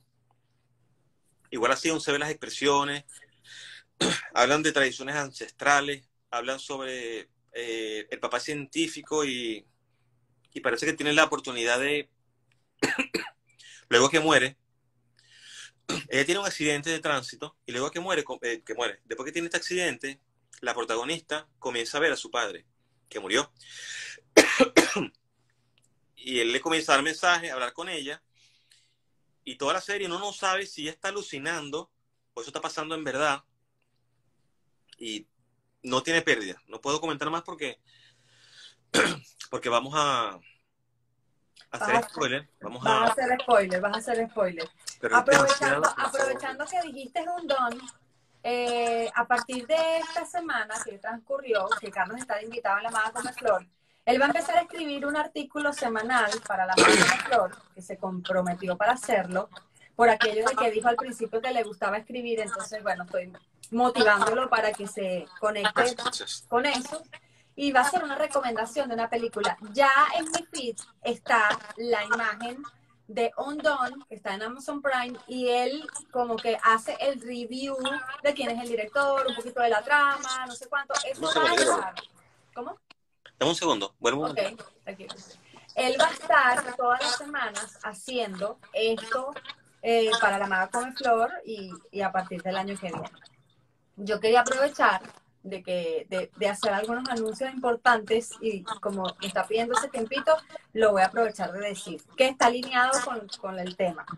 Nosotros teníamos un, un, podcast en YouTube que se llamaba Terapia de Locos justamente, bueno, porque entre una de las cosas súper positivas que yo les menciono aquí en la comunidad de, de la Mara Como Flor y todo esto es que traten de las personas que están en pareja tener como proyectos juntos de cosas que disfruten hacer. Entonces, esa, ese podcast que, que empezó pero que no tuvo la misma continuidad, hasta, como dicen por ahí, se quedó en pausa, se va a retomar a partir del año que viene. Vamos a estar Carlos y yo, la, les diré, yo les iré diciendo cuál es el formato, por supuesto van a salir los episodios este, por las vías regulares, lo que normalmente siempre hablamos, YouTube, Spotify, Instagram, este, y yo les haré saber eh, a principios de año cuándo es el relanzamiento de Terapia de Locos. Que hablaremos de Terapia de Locos, cualquier cosa que se nos ocurra. Pero... Se aceptan temas, se aceptan temas. Exacto. Lo que queremos que toquemos, lo pueden mencionar por ahí, en los comentarios. Sí, generalmente son cosas que, que nos encanta debatir en pareja, precisamente para que la gente tenga esas diferentes distinciones en lo que podemos pensar aunque seamos una pareja, bueno, tenemos opiniones también diferentes. Sí, a veces, Seguimos. El maestro Jodorowsky, que también es director de cine, poeta, escritor, etc. Él tiene muchas películas. Esas películas sí son un poquito más densas. hay que tener cierta información porque para poder entenderlas tienes que verla varias veces. A menos que estés muy iluminado y la ves y tú digas, sí, ya entendí todo lo que me querías decir ahí. Él habla mucho de, de constelaciones familiares, de cuáles son las relaciones adecuadas entre padre e hijo. Eh, esas películas son, por ejemplo, La danza de la realidad, Poesía infinita. Esas dos películas, él habla mucho, son muy autobiográficas. En la primera película, él descarga mucho a su padre, era muy joven, fue hace como, hace como, eso fue en los 80, que será esa película. Pone a su padre, lo muestra muy autoritario, muy que pelea mucho con él, y, discuten y pelean. Y en la vida real, él pelea con su padre y se va para Francia. Deja Chile y se va para Francia y más nunca habla con su papá. Cuando él hace la película, me acuerdo que él reinventó eso y le muestra y le muestra al público. Él dice, esto fue lo que pasó, pero no es lo que debió haber pasado. Debió haber terminado así. Y se quita Jodorowsky, el director, y los personajes se abrazan. Y le dice, papá, permíteme hacerlo diferente te doy gracias por todo lo que pasó, que no lo entendemos, pero tú siempre serás mi padre y me, y me voy. Y él dice, sí, tienes que haber terminado mi historia con mi papá y no fue así. la, segunda película me dijiste La danza de la realidad y la segunda... Poesía infinita, que es la continuación de esa 30 años después, más o menos. Ok, ¿le puedes explicar a la gente quién es Alejandro Jodorowsky? Alejandro Jodorowsky, él es uh, filósofo chileno, él es ah, tarotista, él hace tarot, hace es constelador familiar. También tiene, hace lo que llama, es un psicomago. Él inventó el concepto, según tengo entendido, de la psicomagia. Si no fue creador, fue uno de los mayores impulsadores. Y actualmente vive en Francia. Él ha hecho muchas películas. De hecho, él, él trabajó en La Montaña Sagrada con uno de los productores de los Beatles. ¡Wow! Eso no lo sabía. Sí, él hizo una película llamada El Topo. Creo que fue la primera película de él. Y John Lennon la vio y le gustó. Y parece que John Lennon y, George Harrison, o John Lennon y Yoko, donaron para la película, creo que fue un millón de dólares para, para La Montaña Sagrada. Que esa es otra película de Alejandro Jodorowsky. De Alejandro Jodorowsky también. Pero para que tú veas lo que decíamos que la gente no está lista, la película costó, creo que fueron 750 mil dólares en hacerla y recaudó como 90 mil. Fue un fracaso tequilla horrible, pero la película todavía a la actualidad es un, es un clásico. Claro, pero es que tú, como lo que tú dices, o sea, realmente cuando tú miras una película, a mí me pasa lo mismo cuando veo una película, cuando escucho una canción, o sea, una de las cosas a las que yo creo que reacciono más es cuando escucho un juicio de valor con respecto a una obra que al final es una obra y un trabajo. Y solo aquellas personas que han tenido la fuerza y la voluntad de hacer una obra muy grande o muy pequeña, saben que, que al, momento de exponer algo, una canción, un libro, un poema, que es algo de lo que me pasa a mí también, y cuando alguien lo cataloga como bueno o como malo, mm, o sea, ni siquiera el tema es catalogarlo, sino simplemente uno lo da y ahorita en la era digital, yo, yo no sé, yo admiro, soy fan de la gente que, que prácticamente de alguna manera nos está regalando su música, nos está regalando su experiencia, nos está regalando su tiempo, nos está ayudando de alguna manera a ser instrumento para nosotros mismos poder autosanarnos con, con en el caso de la música. Entonces me parece que, que hay que valorar un poco más, que aunque no entendamos algo o aunque no estemos listos, poderlo dejar en un momento, como digo yo, ahora yo no digo que no me gusta o nada, sino que digo, tengo que darle otra oportunidad. Y las veces que gracias a ti yo le he dado oportunidades a nuevas películas, por ejemplo, esa que tú recomendaste, y, eh, Insection, ¿te acuerdas que cuando nos conocimos yo te dije, yo tengo tres intentos fallidos de ver esa película y me quedaba dormida? Y tú, como que, o sea, una alarma de no que... no estabas lista todavía para verlo. No estaba lista, te necesitaba. Bueno, seguimos. Tenemos un poquito más de tiempo. El otro programa me lo suspendieron. Así que vamos a seguir un rato más. ¡Uy! Esa fue la magia de la maga que mandó a. ¡Pau! Mira, está una, está una película, como, está un documental que se llama Samadhi. Está, genial, está en YouTube gratuito. Samadhi, S-A-M-A-D-H-I. Ok. Samadhi es una palabra que está escrita en sánscrito. No tiene, es el lenguaje más antiguo que se conoce en la humanidad. Eh, no tiene traducción al, creo que a ningún idioma, pero más o menos lo que quiere decir es que nos olvidamos que esto donde estamos viviendo se llama el maya, Ok. la maya, que es una ilusión de lo que somos nosotros en realidad. Ok. Eso es lo que dice el documental. Básicamente, te muestra que lo que estamos viviendo ahorita es un sueño, es una ilusión de lo que realmente somos. En realidad, nos, en realidad ellos dicen que nosotros no somos este cuerpo tan hermoso que estás viendo, sino que somos algo más allá. Date cuenta que si tú estás en un quirófano, esto lo, lo- escuché creo, y te pueden cortar partes del cuerpo sin que te duela, te cortan una mano, la mano la botan, pero tú sigues siendo tú. La gente que les cortan una pierna sigue siendo esa persona, con, sin una pierna. Y le cortan las dos piernas y sigue siendo esa persona.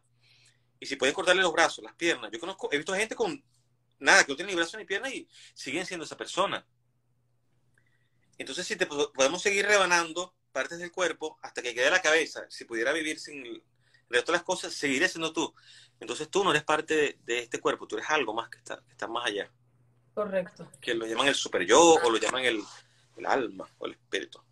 Ok, te pregunta Cristelka, no sé si la conoces, que le recomiendes algo específico en Netflix. Selena, la serie Selena está buenísima. Hay que ver de todo porque tampoco te puedes ir mucho por, la- por los caminos. Sí, vale, en Netflix ya seguramente ahorita vemos algo ahí. ¿Qué hemos visto nosotros en Netflix últimamente? Que ha sido tan bueno.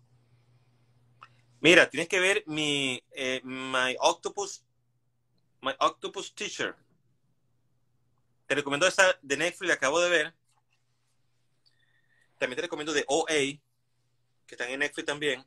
Eh, The Octopus Teacher es la vida de un buzo que se va a, a nadar en Sudáfrica. El tipo está obstinado en su vida, Ay, no, qué bueno. no hallaba qué hacer con su vida y se va a bucear. Y siempre escoge una ensenada pequeñita donde se da cuenta que la vida es increíble. Y comenzó a grabar todos los días que iba a esa, a esa playa, a ese, a ese mar Demasiado bueno. específico. Y se consigue un pulpo, chiquitito, así bellísimo. Y el tipo comienza a ir para allá todos los días, sin, sin, sin intervenir.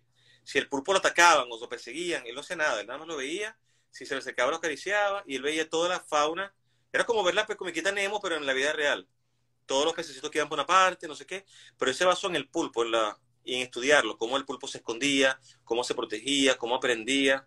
Pero es como una serie documental, ¿correcto? Es un documental de un capítulo, sí. Ay, yo pensé que era una un serie.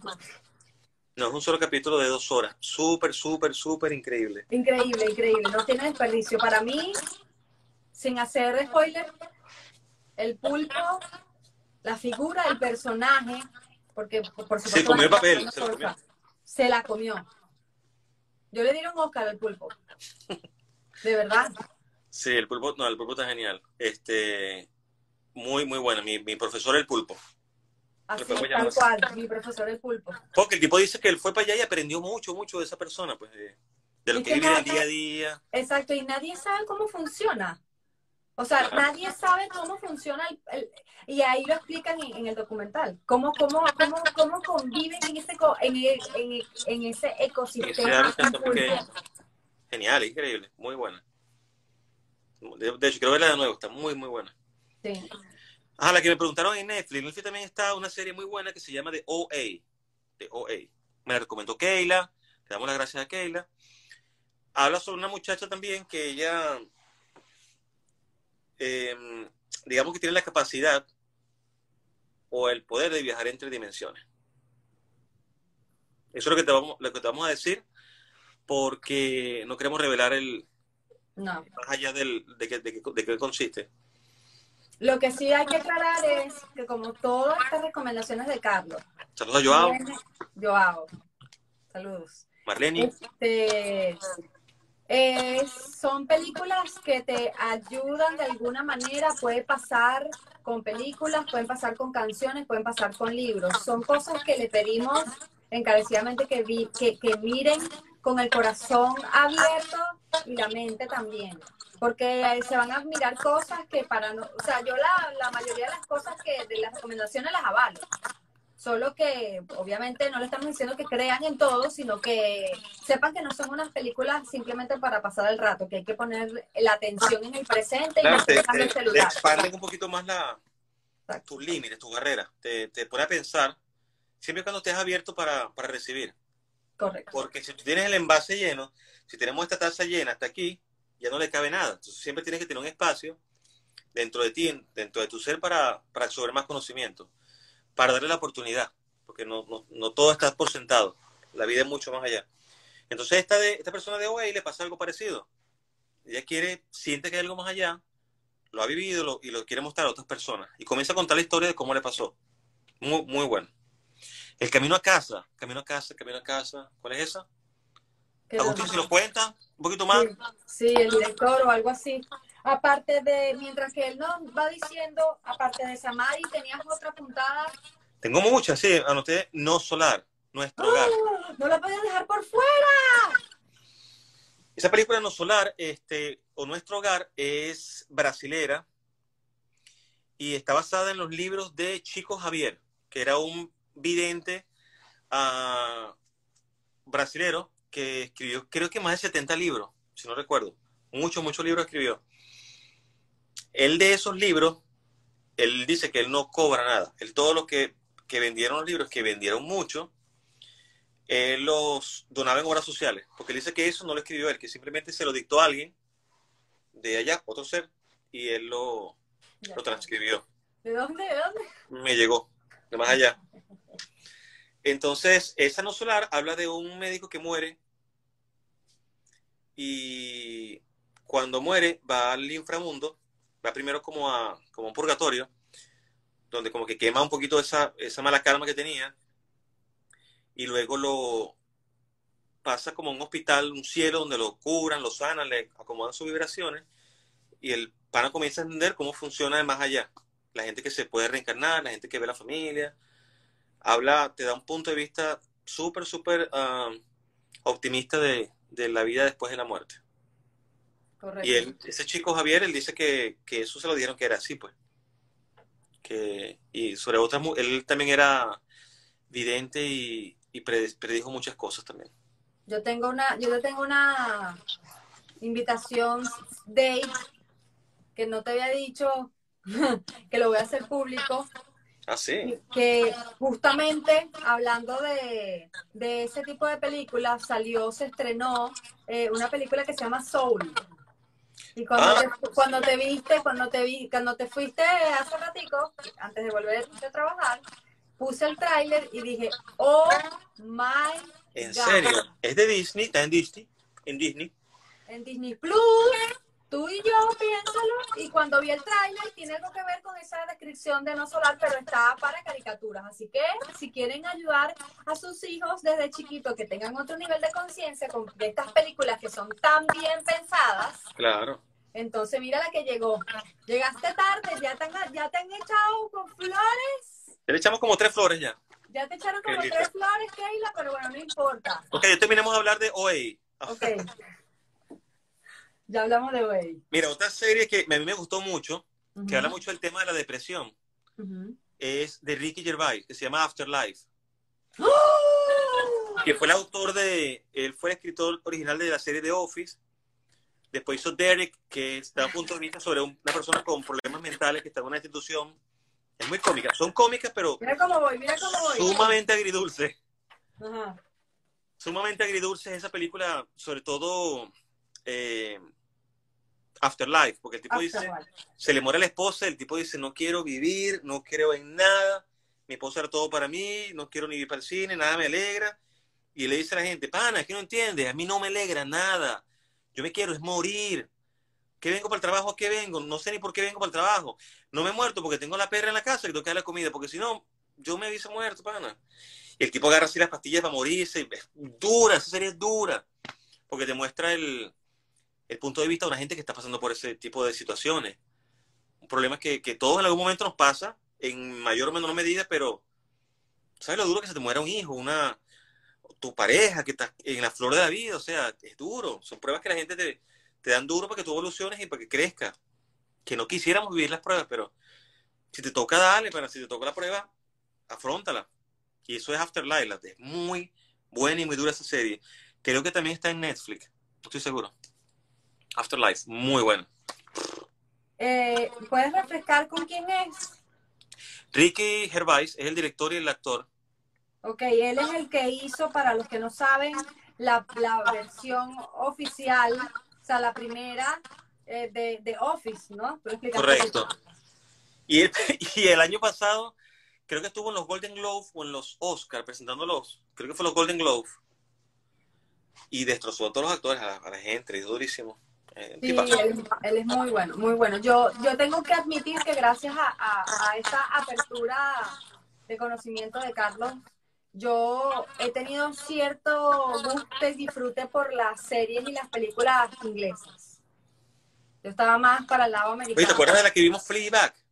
Con la muchacha ah, esta que, que veía la cámara. Qué buena esa serie.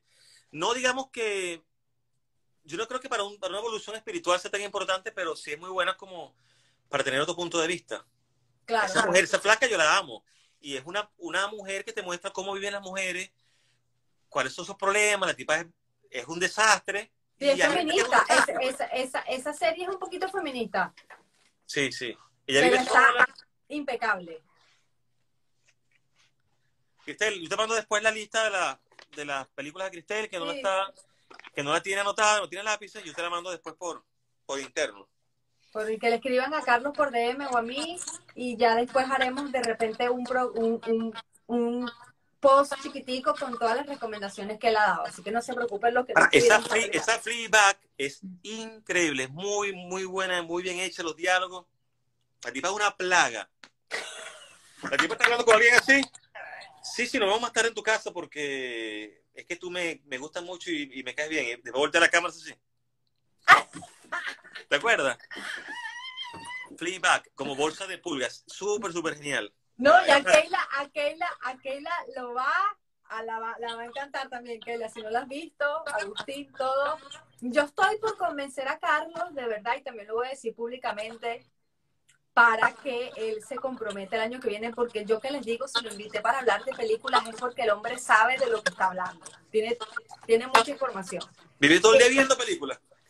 No necesariamente, pero cuando las ves, las ves. Te lo doy Miguel, mi amigo desde España. Creo que Miguel está en España. ¿Dónde está? No sé. Que es que hagamos un, Él intentó una vez, pero como que no, no, no, le, no, no siguió con la continuidad. Hagamos un grupo de cine ah, ¿te para ver películas y hablar de películas. Eso lo podemos hacer el año que viene. Pero, pero yo le quiero dejar la responsabilidad a Carlos porque él es el indicado. Yo le puedo hacer toda la logística, producción, pero por lo menos una película al mes y hacemos el grupo. No entendí la idea porque estaba pensando en otra cosa, pero ponlo por ahí. Así que tú lo haces los grupos de lectura, hacer un grupo pero de cine. Lo hicimos una vez, pero la gente se tardaba. ¿Viste la película? No, no la has conseguido. No tengo internet. Entonces, bueno, pero claro. Pues, necesitamos gente, necesitamos gente que esté comprometida. Mira, está Cristel. ¿Qué te quiere que le metan? Bueno, ¿viste? Bueno, esa, esa no está en el papel. Eh, Fleabag, creo que está en Amazon. Es genial. Qué buena está esa serie es británica y el humor es súper, súper ácido. A mí me encanta el sarcasmo. Yo sé que hay gente que no le gusta el sarcasmo, pero el sarcasmo es un tipo de inteligencia. Oye, yo tuve el concepto hoy en la tarde, porque mucha gente tiene la idea de que el sarcasmo es que una gente muy inteligente se burla de la gente menos inteligente sin que se dé cuenta, pero no es así. Simplemente es abrir un nivel de conciencia nuevo.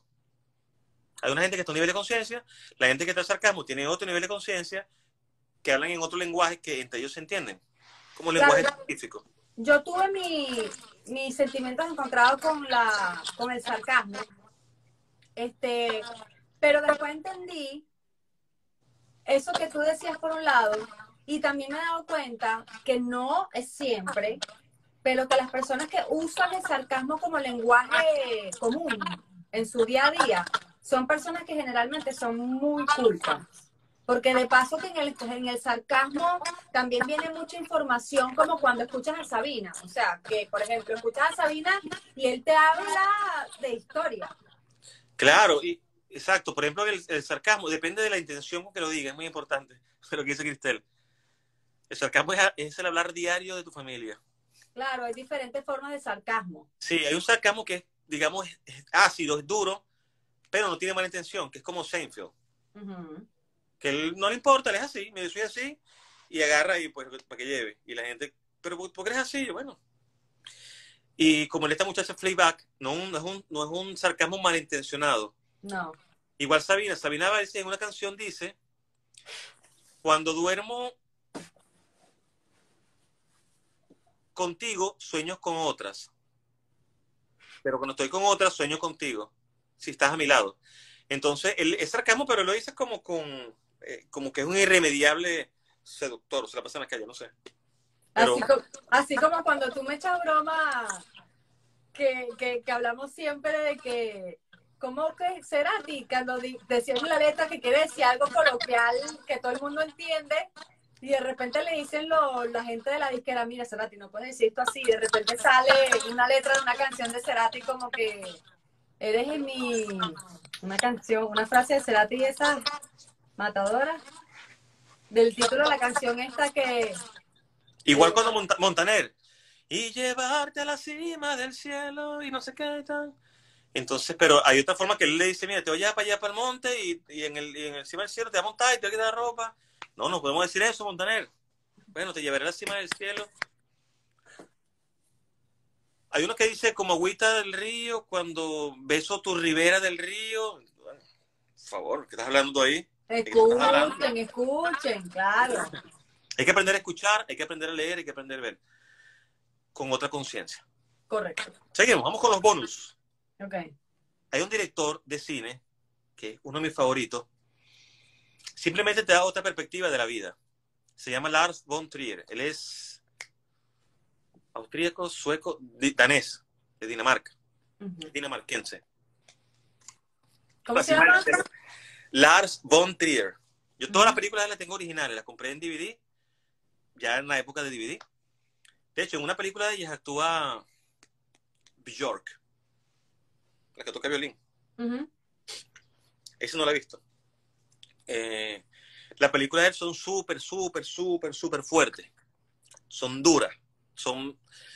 Él tiene tres. Él trabaja como por trilogías energéticas. Ok. Él sacó primero, una trilogía que se llama Golden Heart, Corazón Dorado. No se llama así. O sea, no se llama así. Era la temática de las tres películas que sacó, que eran de mujeres que tenían el corazón dorado, a pesar de todo lo que pasaban, a pesar de que...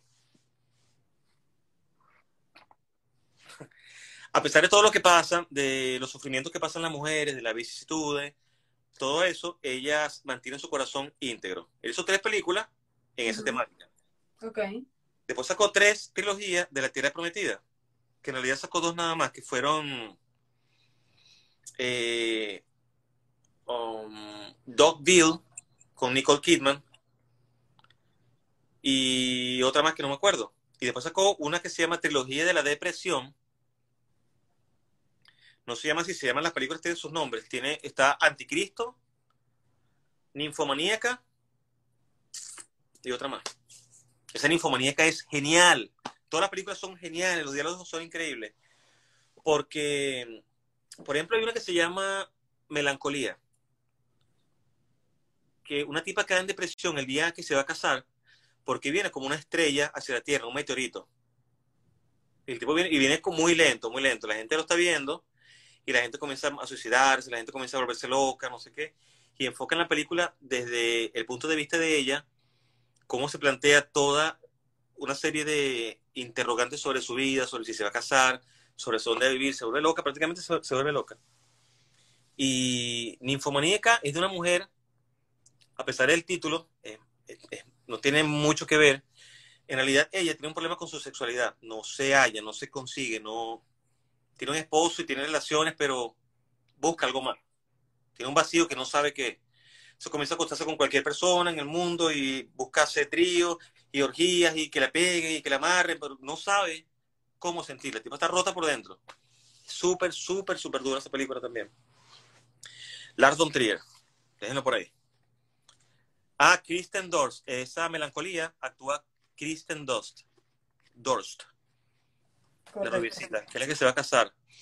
En Anticristo eh, actúa Daniel Defoe con, con una actriz que no recuerdo, creo que es la misma de, de Infomaníaca.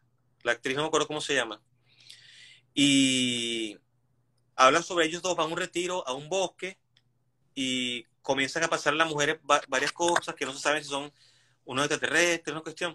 Lo importante es que este director, él creó un cine nuevo que se llama Dogma 95. Él dijo, voy a crear un cine para, y le dio fama a su país, del cine de su país, con ese dogma. Él hizo como que 10 mandamientos de la, cómo hacer las películas bajo el dogma. Una, las películas deben rodarse en, la locación en que va a pasar el lugar. Si la película va a estar en Alemania, se va a grabar en Alemania. Si la película va a estar en Estados Unidos, se graba en Estados Unidos. No es un estudio, una vaina todo encerrado. La iluminación tiene que ser natural. La iluminación que si la iluminación es muy bajita y no se ve, te permiten usar una lámpara y la cámara. Algo así. Súper, súper básico. No te permiten efectos especiales, no te permiten efectos de sonido, no te permiten que la voz se grabe diferente y se procese diferente del video, sino cómo se grabó. Este, y los actores también tienen que meterse en un, en un proceso de, de interiorizar al personaje y actuarlo como si estuvieran viviendo esa vida en aquel momento. Tiene sus reglas así, todas las películas son súper, súper, súper buenas, son fuertes. Tocan temas súper duros como la depresión, como la, eh, la melancolía. Las personas todos están rotos, todos tienen un problema mental, no se hallan y no saben cómo vivir, es como vivir en angustia existencial. Básicamente eso. Así que, ¿qué percibió infomaníaca? Yo la tengo ahí en Blu-ray, hay que verla porque el diálogo, sobre todo el guion, como el tipo, ella está contando la historia de que ella se metía a un tren con una amiga para ver cuántos hombres se llevaba cada una a la cama en el tren. Las chicas estaban jodidas. Entonces ella le cuenta, yo me, vestía así y sonreía y la otra hacía tal cosa. Y, y, el tipo que le está contando la historia, ella, él, él le dice, hola Indira.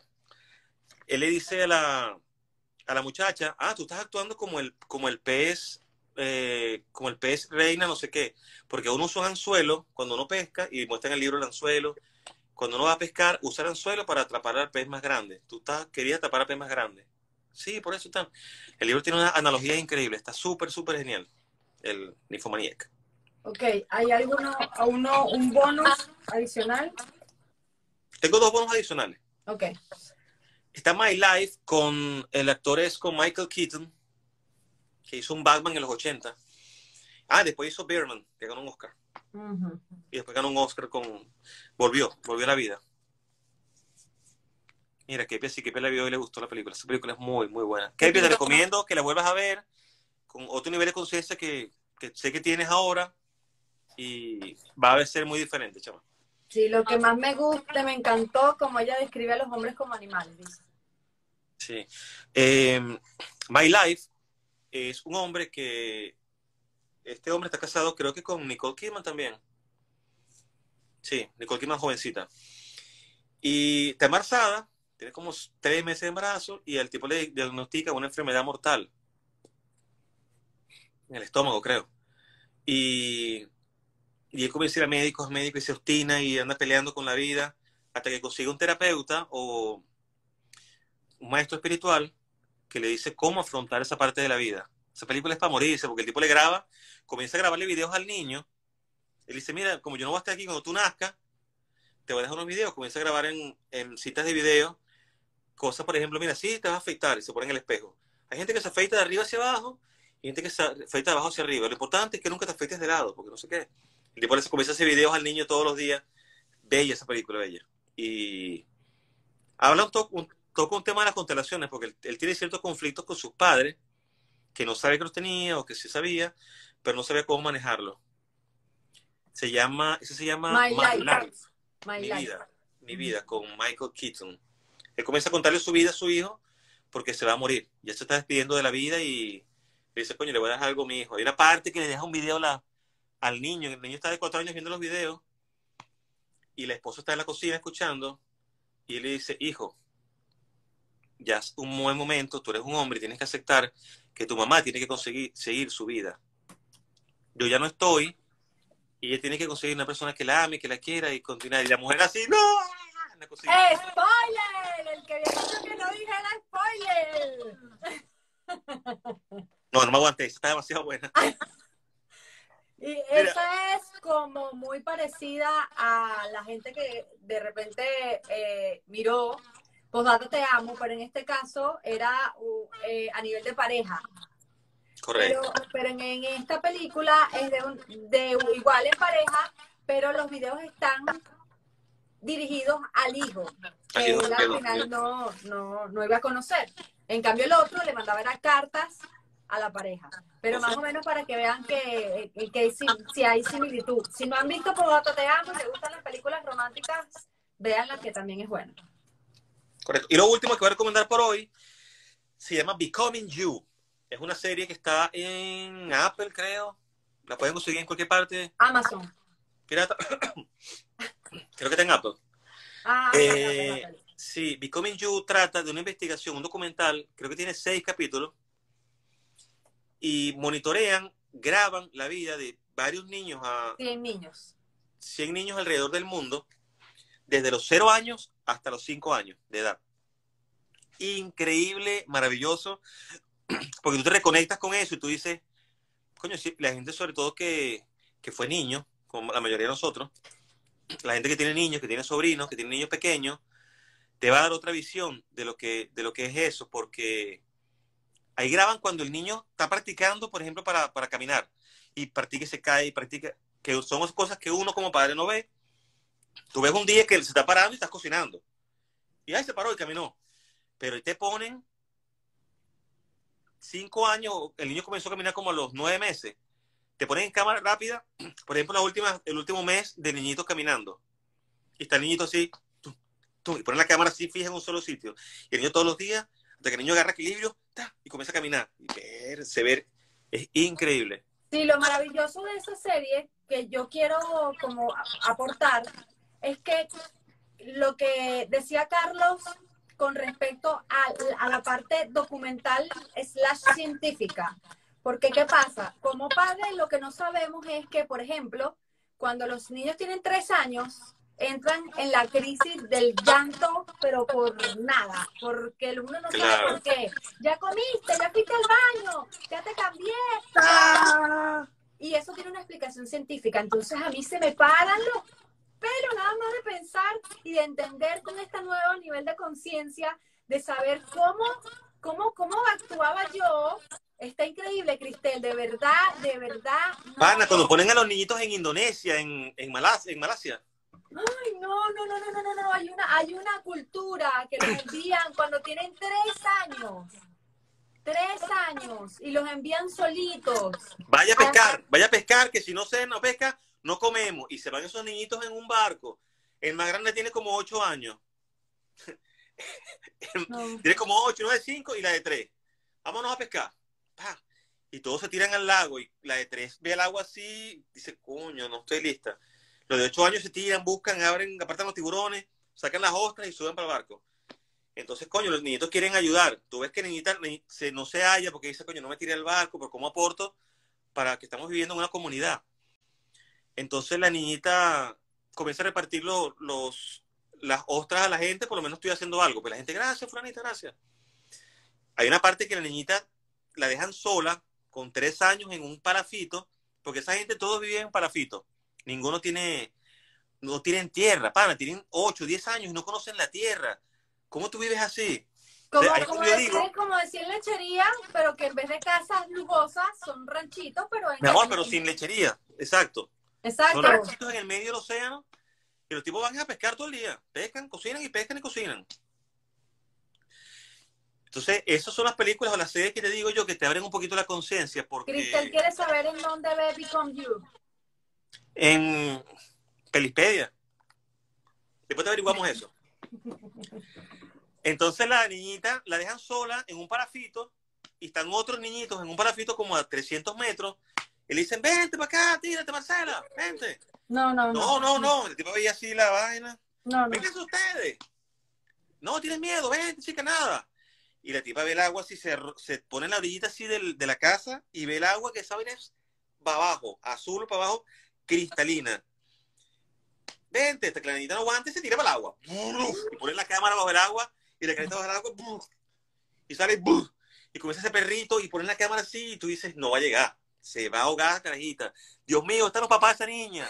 Y la niña va, va, hasta que llegó a la vaina, pana, y tú, coño, se salvó la niñita. Y el logro, el logro que para uno es pequeño o muy grande del niño es lo que hace nosotros, o sea, literalmente montados arriba de la cama así agarrados, se va a bajar y, o hacer cualquier cosa. Para uno representa una victoria tan amplia, o sea, tan precisa como, como niño. Y cuando tienes, cuando eres padre, pues bueno, la última vez que yo fui mamá a esa edad, pues fue hace 20 años.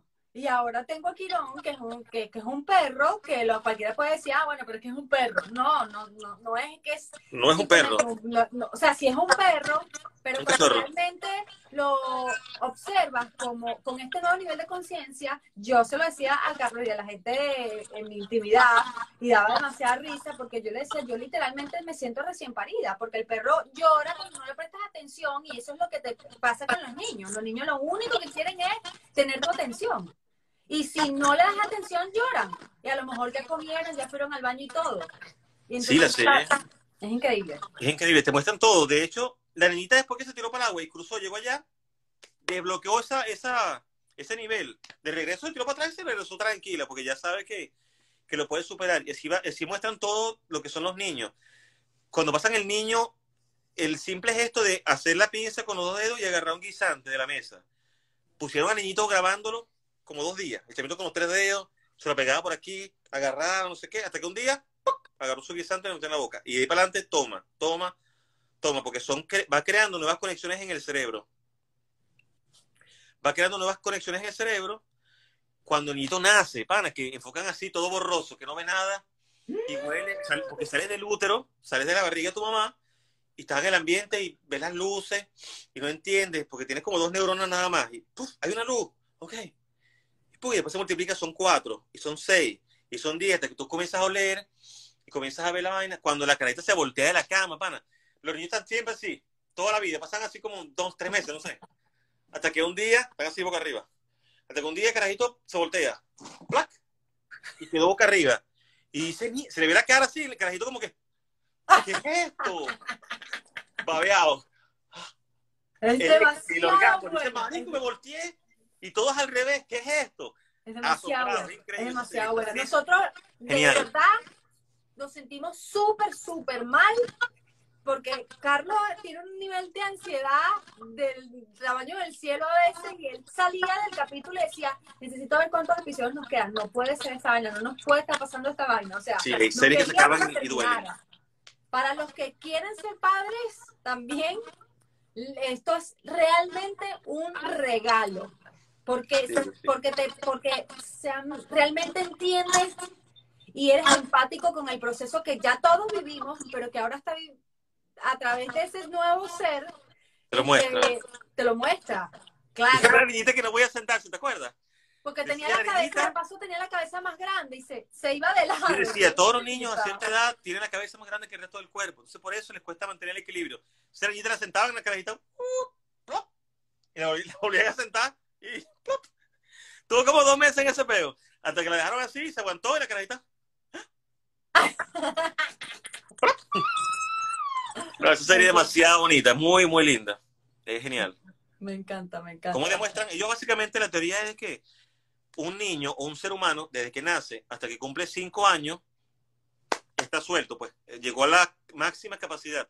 Dicen que es el animal sobre la Tierra que es capaz de hacer más movimiento y tiene más destreza cuando tiene cinco años de edad, el ser humano. Dice, ningún, capa ningún ah, animal es capaz de hacer lo que hace un ser humano a los cinco años. O sea, en la misma etapa de crecimiento, pues. A la niña que le entrenan y le dicen, anda y baila ahí una danza, una carajita que no tiene idea de nada y, y se pone a danzar y no sé qué con, la, con el niñito, ¿no te acuerdas? Sí, sí. Y, Y esa edad no tienes nada.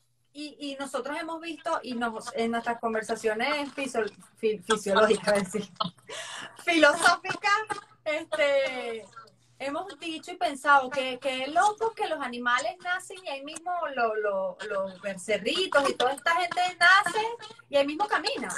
Sí, O sea, correcto. se tardan, o sea, las, las funciones motoras son mucho más rápidas, pero en los seres humanos es mucho más lento porque intelectualmente lo que trabajando el cerebro. Todo lo que trabaja en el cerebro. Entonces, bueno, por eso, o sea, es, es como un poquito Sí, eh, bonito hacer la comparación. Cuando nace el ser humano, todo se va para el cerebro, la, la comida, la alimentación, las neuronas, todo se va aquí. Por eso tiene la cabeza siempre así y el cuerpito chiquito. Cuando el cerebro ya agarró camino, está bien, comienzan a crecer el resto del cuerpo. Generalmente los niños son cabezones por eso. Tienen el cerebro más grande para, para toda la capacidad de, de lo que es ser un ser humano. Poder pensar, poder resolver problemas, poder tener imaginación. Cosa que los animales no, no hacen. Correcto. Mira quién se conectó. Ay, Jimirún. Tu tía, tu tía Gisela. Cele, un besote. Amor, estés. Te amamos. Bellísima. Ven a visitarnos, vale. Está en, ella es venezolana, mi tía, mi madrina, pero actualmente está en Argentina visitando a sus hijos y pues le mandamos un gran abrazo, que es primera vez que se conecta en la Maga. Flor.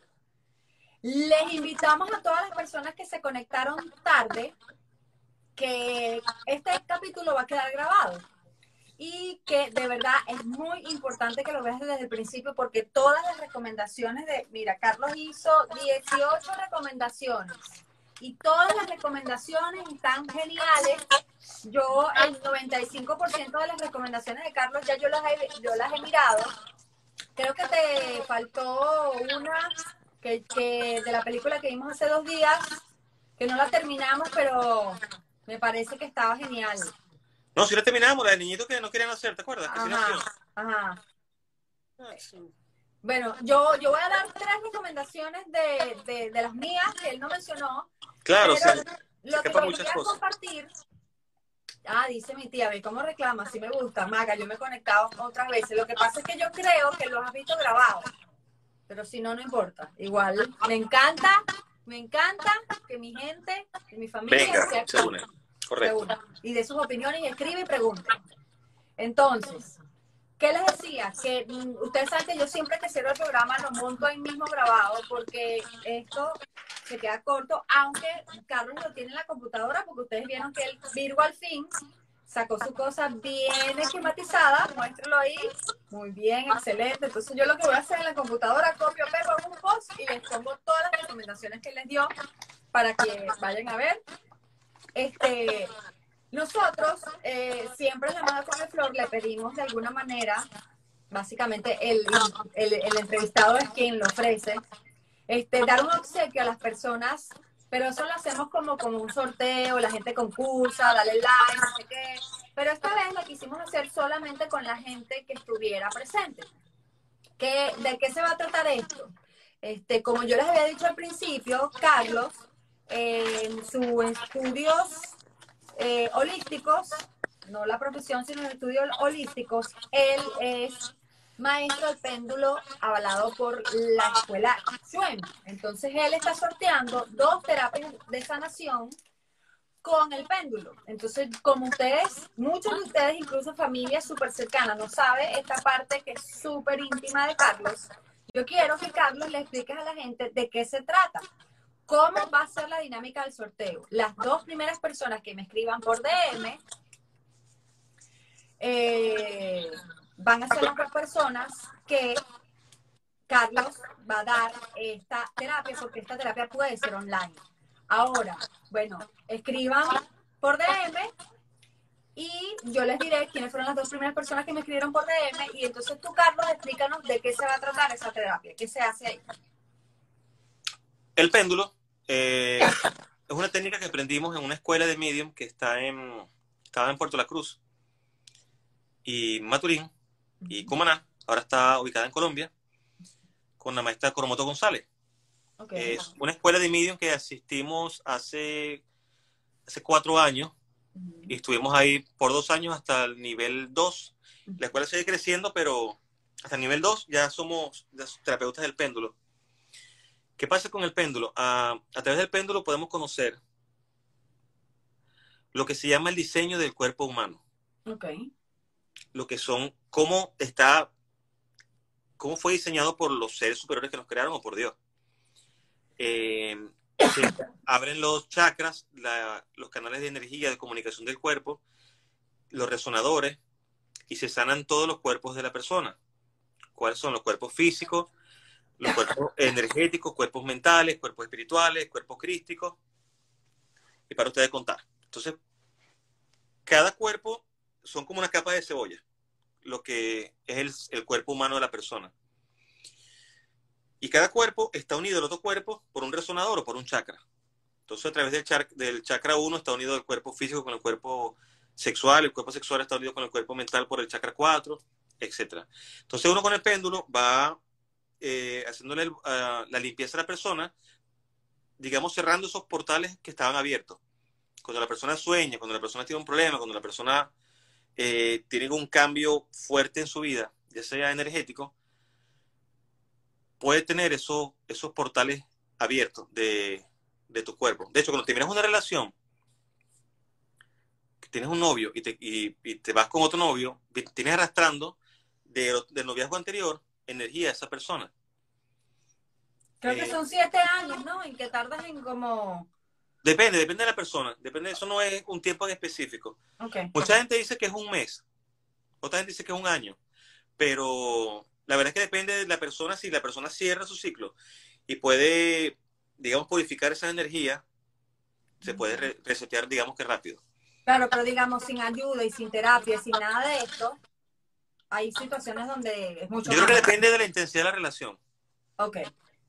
eh, digámoslo así. Porque incluso si tú te besas con una persona en la boca una sola vez, ya te estás atrayendo energía de la otra persona. Incubos, ahí eh, se llaman incubos como la banda esta de rock, a esos seres que están en otros planos, en otros cuerpos astrales. Y cuando tú vas para allá, por ejemplo, dormido, que estás por ahí pendiente, se te monta la espalda y te lo traes para, para acá. Y se te quedan tus cuerpos astrales allá alimentándose de tu energía. Claro, en, este caso recuerden que lo estábamos hablando al principio, por eso de repente ustedes dirán, no, este está saltando las películas a los cuerpos astrales. No. Al principio él di- dimos una explicación del currículum y de la experiencia tanto laboral como holística de Carlos. Y cuando hablamos de los planos, hablamos de que estamos viviendo en el 3D, pero hay otros niveles Claro. que todas estas terapias holísticas, tú tienes el péndulo ahí a la mano para que la gente lo pueda ver. Está en mi cama. en la... Ajá. Está en mi cama. Ok. Entonces, este, ¿qué pasa? Que con este tipo de terapias hay infinidades de terapias para trabajar infinidades de cosas, pero por supuesto esta era una parte muy íntima de, de Carlos, que, que yo pude conocer, obviamente, porque es mi pareja, ahí está, el péndulo. Entonces, el- esas terapias que estamos sorteando van a ser con ese aparatico y ya él profundizará en, el tema. Sí, tú puedes, aparte de eso, de sanarte los cuerpos astrales, de hacerte limpiezas de los, de los cuerpos, eh, puedes saber muchas cosas. Si, ¿Qué te conviene, qué no te conviene? Si te conviene una persona, no te conviene. Quieres saber cuál es el nombre de tu ángel guardián, del nombre de tus arcángeles. Eh, muchas de esas cosas ya hay, digamos que está la estructura para eso. ¿Tú te acuerdas que tú me llevaste para donde tu maestra cuando yo pasé la situación de salud en el 2017 y yo no, tenía, Correcto. yo no tenía ni la menor idea de lo que significaba el péndulo? Yo me acuerdo que ella. Sí. Me acuerdo que te acostaste en una camilla, ella agarró el péndulo, comenzó a pasártelo por todos los cuerpos astrales y se detuvo donde tenías la, el, el dolor de tu cuerpo, tu malestar, y te dijo, no, eso se va, se va a sanar, te vas a operar y te vas a curar. Está bien. Sí. Para los que no, no lo sepan, yo tuve un carcinoma y lo que más me sorprendió de esa, de esa terapia fue que nosotros no le dijimos dónde. Y ella en la terapia, que Carlos me estaba acompañando, porque por supuesto cuando uno pasa una situación de esta y dices de repente, mira, no tienes cáncer, tú dices, bueno, no importa, ¿qué tengo que hacer? ¿Cómo me lo tengo que comer? Lo que sea. Yo quería avalar lo que Claro. Y cuando yo llegué y me acosté en esa camilla y ella dio exactamente en el lugar, yo dije, aquí está pasando algo. Sí, no, yo vi, yo vi cosas con ella increíbles que, que hay que respetar y saber cuándo hay gente que tiene ciertos dones. Correcto. Entonces, él, con todo lo poquito que pudo explicar, él va a sortear dos terapias de sanación para las dos primeras personas que me hayan escrito por DM. Este, y bueno, ya le explicó a él, ya la, esta persona que hará contacto únicamente con él, este, le explicará más en profundidad las dudas que tengan, que quieren hablar y todo este tipo de cosas. Aquí Keila dice, es increíble cómo ahorita hay una revolución de series y películas que hablan de los viajes astrales, los viajes en el tiempo y la evolución espiritual. Sí, Claro, Keila, y por eso justamente es que estamos pasando de, de la era de Pisces a la era de Acuario. Y ahora es si ustedes creen que en la era pasada ocurrió, no tienen ni la menor idea de lo que va a ocurrir en la era de Acuario, que justamente la energía de Acuario habla de, de, esas almas libres, de expandirse, de expandir los horizontes, el pensamiento, de que más bien Acuario necesita otros elementos porque es el aire, necesita un poquito más de, de no, no digamos freno, sino de equilibrio con otros elementos. Estábamos, sí, era la era de, de, de Pisces, no me Se acabó el 21 de diciembre. Se acabó el 21 de diciembre, pero no importa.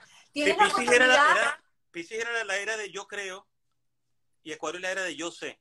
Aquí se van a saber muchas cosas eh, en los próximos 300 años, se van a acordar mío. Va a haber muchos descubrimientos, muchas cosas científicas y la gente va a saber en verdad cómo son las cosas, no, no lo que nos hacían creer. Revelaciones, correcto. Sí y va cambiar demasiado el tema de, romper creencias limitantes, eh, líneas de pensamiento, lo que ahorita mismo lo vivimos, cómo, cómo nosotros nos relacionamos antes, cómo nos relacionamos ahora. Lo que pasa es que, por ejemplo, esta Navidad fue atípica para todos. Eh, pero obviamente muchos nos dio por sentirnos tristes, sentirnos eh, de muchas maneras, pero ¿qué ocurre? Que obviamente que en la medida que nos vayamos adaptando, porque en algún lado de nuestro inconsciente teníamos la esperanza de que cuando termine el 31 de diciembre de este año la cosa va a volver a ser como antes, pero es que nada va a ser como antes. Ahora nos estamos en un constante, una constante transformación y ahora lo que para nosotros era imposible, ahora es posible. Ahora este tipo de cosas ya nosotros no, no, no, no la veíamos tan reales. Ahora estamos aportando cosas, eh, eso mismo que dice que antes los astrólogos eran brujos.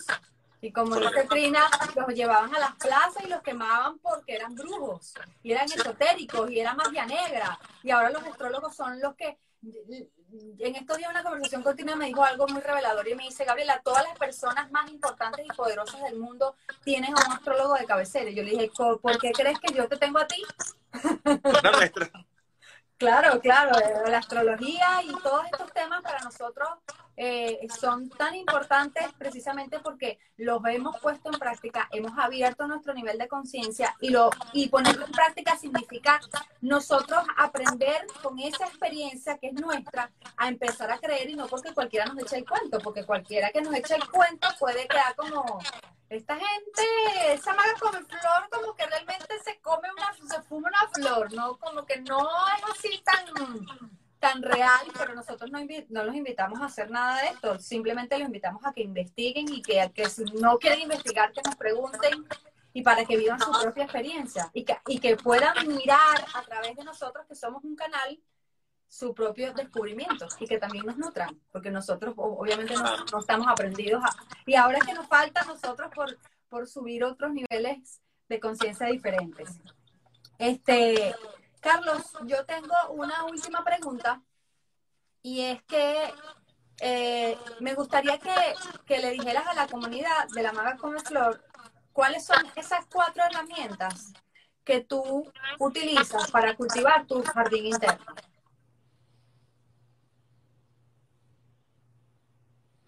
Uno, paso uno, la lectura. Yo creo que el primer eh, medio de aprendizaje que yo, que me llevó a ser quien soy es la lectura. Yo leía mucho de pequeño. Eh, mi mamá entraba al cuarto y me apagaba la luz. Me decía, duérmete que tienes clase mañana. Y en lo que se iba ratico, esperaba cinco minutos, voy a prender la luz porque tenía que terminar la historia. No sé si era ganas de leer o era ansiedad, pero yo tenía que saber cómo terminaba esa historia. El chisme, el chisme. Sí, por lo menos un capítulo más.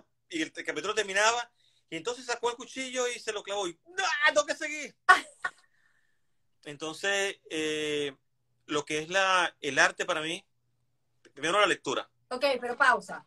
Porque aquí hay mucha gente que no está en vivo o que está, pero hay mucha gente que también nos va a ver grabada. Porque entendemos que, que, que, la, que la sintonía también tiene que ver un poco con el día y que la gente está muy distraída, comiendo, tomando y toda la cosa. Debemos pensar también en esa gente. Cuando tú dices leer, yo, por ejemplo, María Gabriela Cárdenas no lee. ¿Por qué? No importa, aquí no estamos para jugar. Recuérdense que nosotros somos de qué. ¿Qué podemos hacer para, para cuando tú, tú porque lo tenías en hábito, por alguna razón que ya nos explicaste al principio, y es que tu mamá, en cuanto a actividad, biblioteca y cosas, lanzaba a los muchachos porque eran cuatro para que ustedes aprendieran de alguna manera. Pero, ok, yo no leo. Yo soy un adulto y yo no leo. ¿Qué, cómo, ¿Cómo me recomendarías que empezara? Porque la gente no va a empezar leyendo el, el, el, la, las sagas y, las peli, y, la, y los libros. De Dostoyevsky. No, esto lo hemos hablado mil veces. Sí, yo siempre le digo a la gente, uh -huh. leer es una manera de, de, conocer, primero, conocer otras culturas, uh -huh. conocer otros lugares, como hago yo, conocer cómo reacciona la gente. Me encanta leer porque los personajes están bien definidos, que tú ves una persona, también puedes coger roles de comportamiento. Una persona que se comporta como un héroe, que es luchador, que es valiente, y digo, coño, yo quiero ser como ese pana. Entonces te agarras a ese rol. ¿Qué pasa con la gente, Gabriela? Que la gente no se puede obligar ni a leer, ni a cultivar su flor interna, ni a crecer. Entonces la gente que no lee, yo no le digo que no lea, porque no puedes obligar, forzar a alguien a hacer algo que, algo que no quiere. Contarle que la gente lea algo, así sea el horóscopo, así sea el periódico, así sea Condorito, eh, está haciendo algo positivo, está, está comenzando a leer. En algún momento, como me ha pasado a mí o le ha pasado a la gente que conozco, en algún momento te va a atrapar un texto que te gusta, que te transporta, que te lleva y vas a leer como, como un loco. Que dice, hay una película que se llama Fran, Fahrenheit, Fahrenheit, Fahrenheit, Fahrenheit que trata de una civilización que tiene prohibido leer. ¿En serio? ¡Bestia! Excelente. No sabía. Anótala por ahí, mi amor. Yo pensé que esa película era de, del director este, del gordito que se le pasa destruyendo a Estados Unidos en los videos. Michael, no me acuerdo cómo se llama. El que hizo la recuperación de 911 y todas esas esa cosas. Columbine. Michael, no me acuerdo, ahorita que él me dice. Ok, entonces acá, la lectura. Es básico, mire, yo le he regalado muchos libros a gente. Que coño, que es lo que más que puedo hacer. Regalar un libro que, según la persona que tú conozcas, según la, la información que, que, ella te dé, tú, coño, esta persona le puede comenzar a gustar leer un libro de aventuras, por ejemplo. Agarra ahí. Y, y hay libros buenos, hay libros malos. No todo tampoco el conocimiento está en los libros. Pero mientras, yo digo que mientras tú más leas, vas abriendo tu mente, abriendo, abriéndote la posibilidad de un cambio, abriendo la posibilidad de que otras cosas existen y dando la oportunidad de que otra persona se exprese y tú escuches nada más, porque una, le una lectura es tú en silencio y una persona te va a dar su conocimiento o lo que esa persona, el arte que esa persona hizo, y tú nada más vas a recibir. En y, también, momento... y también cultivas tu imaginación, porque tú eres la que persona que le pone la imagen a lo que otra persona te va a contar. Correcto, sí, tú le pones los zapatos, le pones la camisa y comienzas a construir tu personaje así. Entonces la lectura es uno de los principales. ¿Un libro que recomiendes?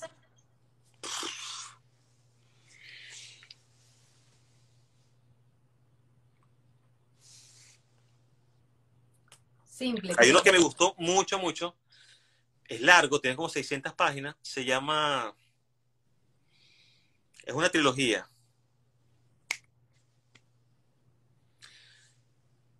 El mundo sin fin. Es una trilogía y me gusta porque es una novela histórica. Es una novela donde ciertos personajes sí existían, otros personajes no existían, pero el escritor te habla sobre cómo era la arquitectura en ese momento, cómo era la gente cómo se vestía, la gente cómo comía, la gente cómo dormía, la gente cómo defecaba, la gente cómo se enfermaba, cómo se transmitían los microbios, toda esa vaina. Esa es una trilogía de historias sin fin, que... Historias sin fin no. Ahorita no recuerdo el nombre. Te voy a recomendar otro. Ok. Pero, pero perdón, te lo voy a poner un poquito difícil, pero es que estoy siendo enfática en eso, sobre todo para la gente que, que, que está, va a recibir una recomendación. trata de que sea un libro que no, que no, que, que no sea tan pesado. O sea, que, que lidie entre lo que sea fácil de leer, pero que te haya dejado algo. Sí, hay uno que se llama La Novena Revelación. Ok. Súper genial. Es un libro corto, es una novela espiritual, podemos decirlo así.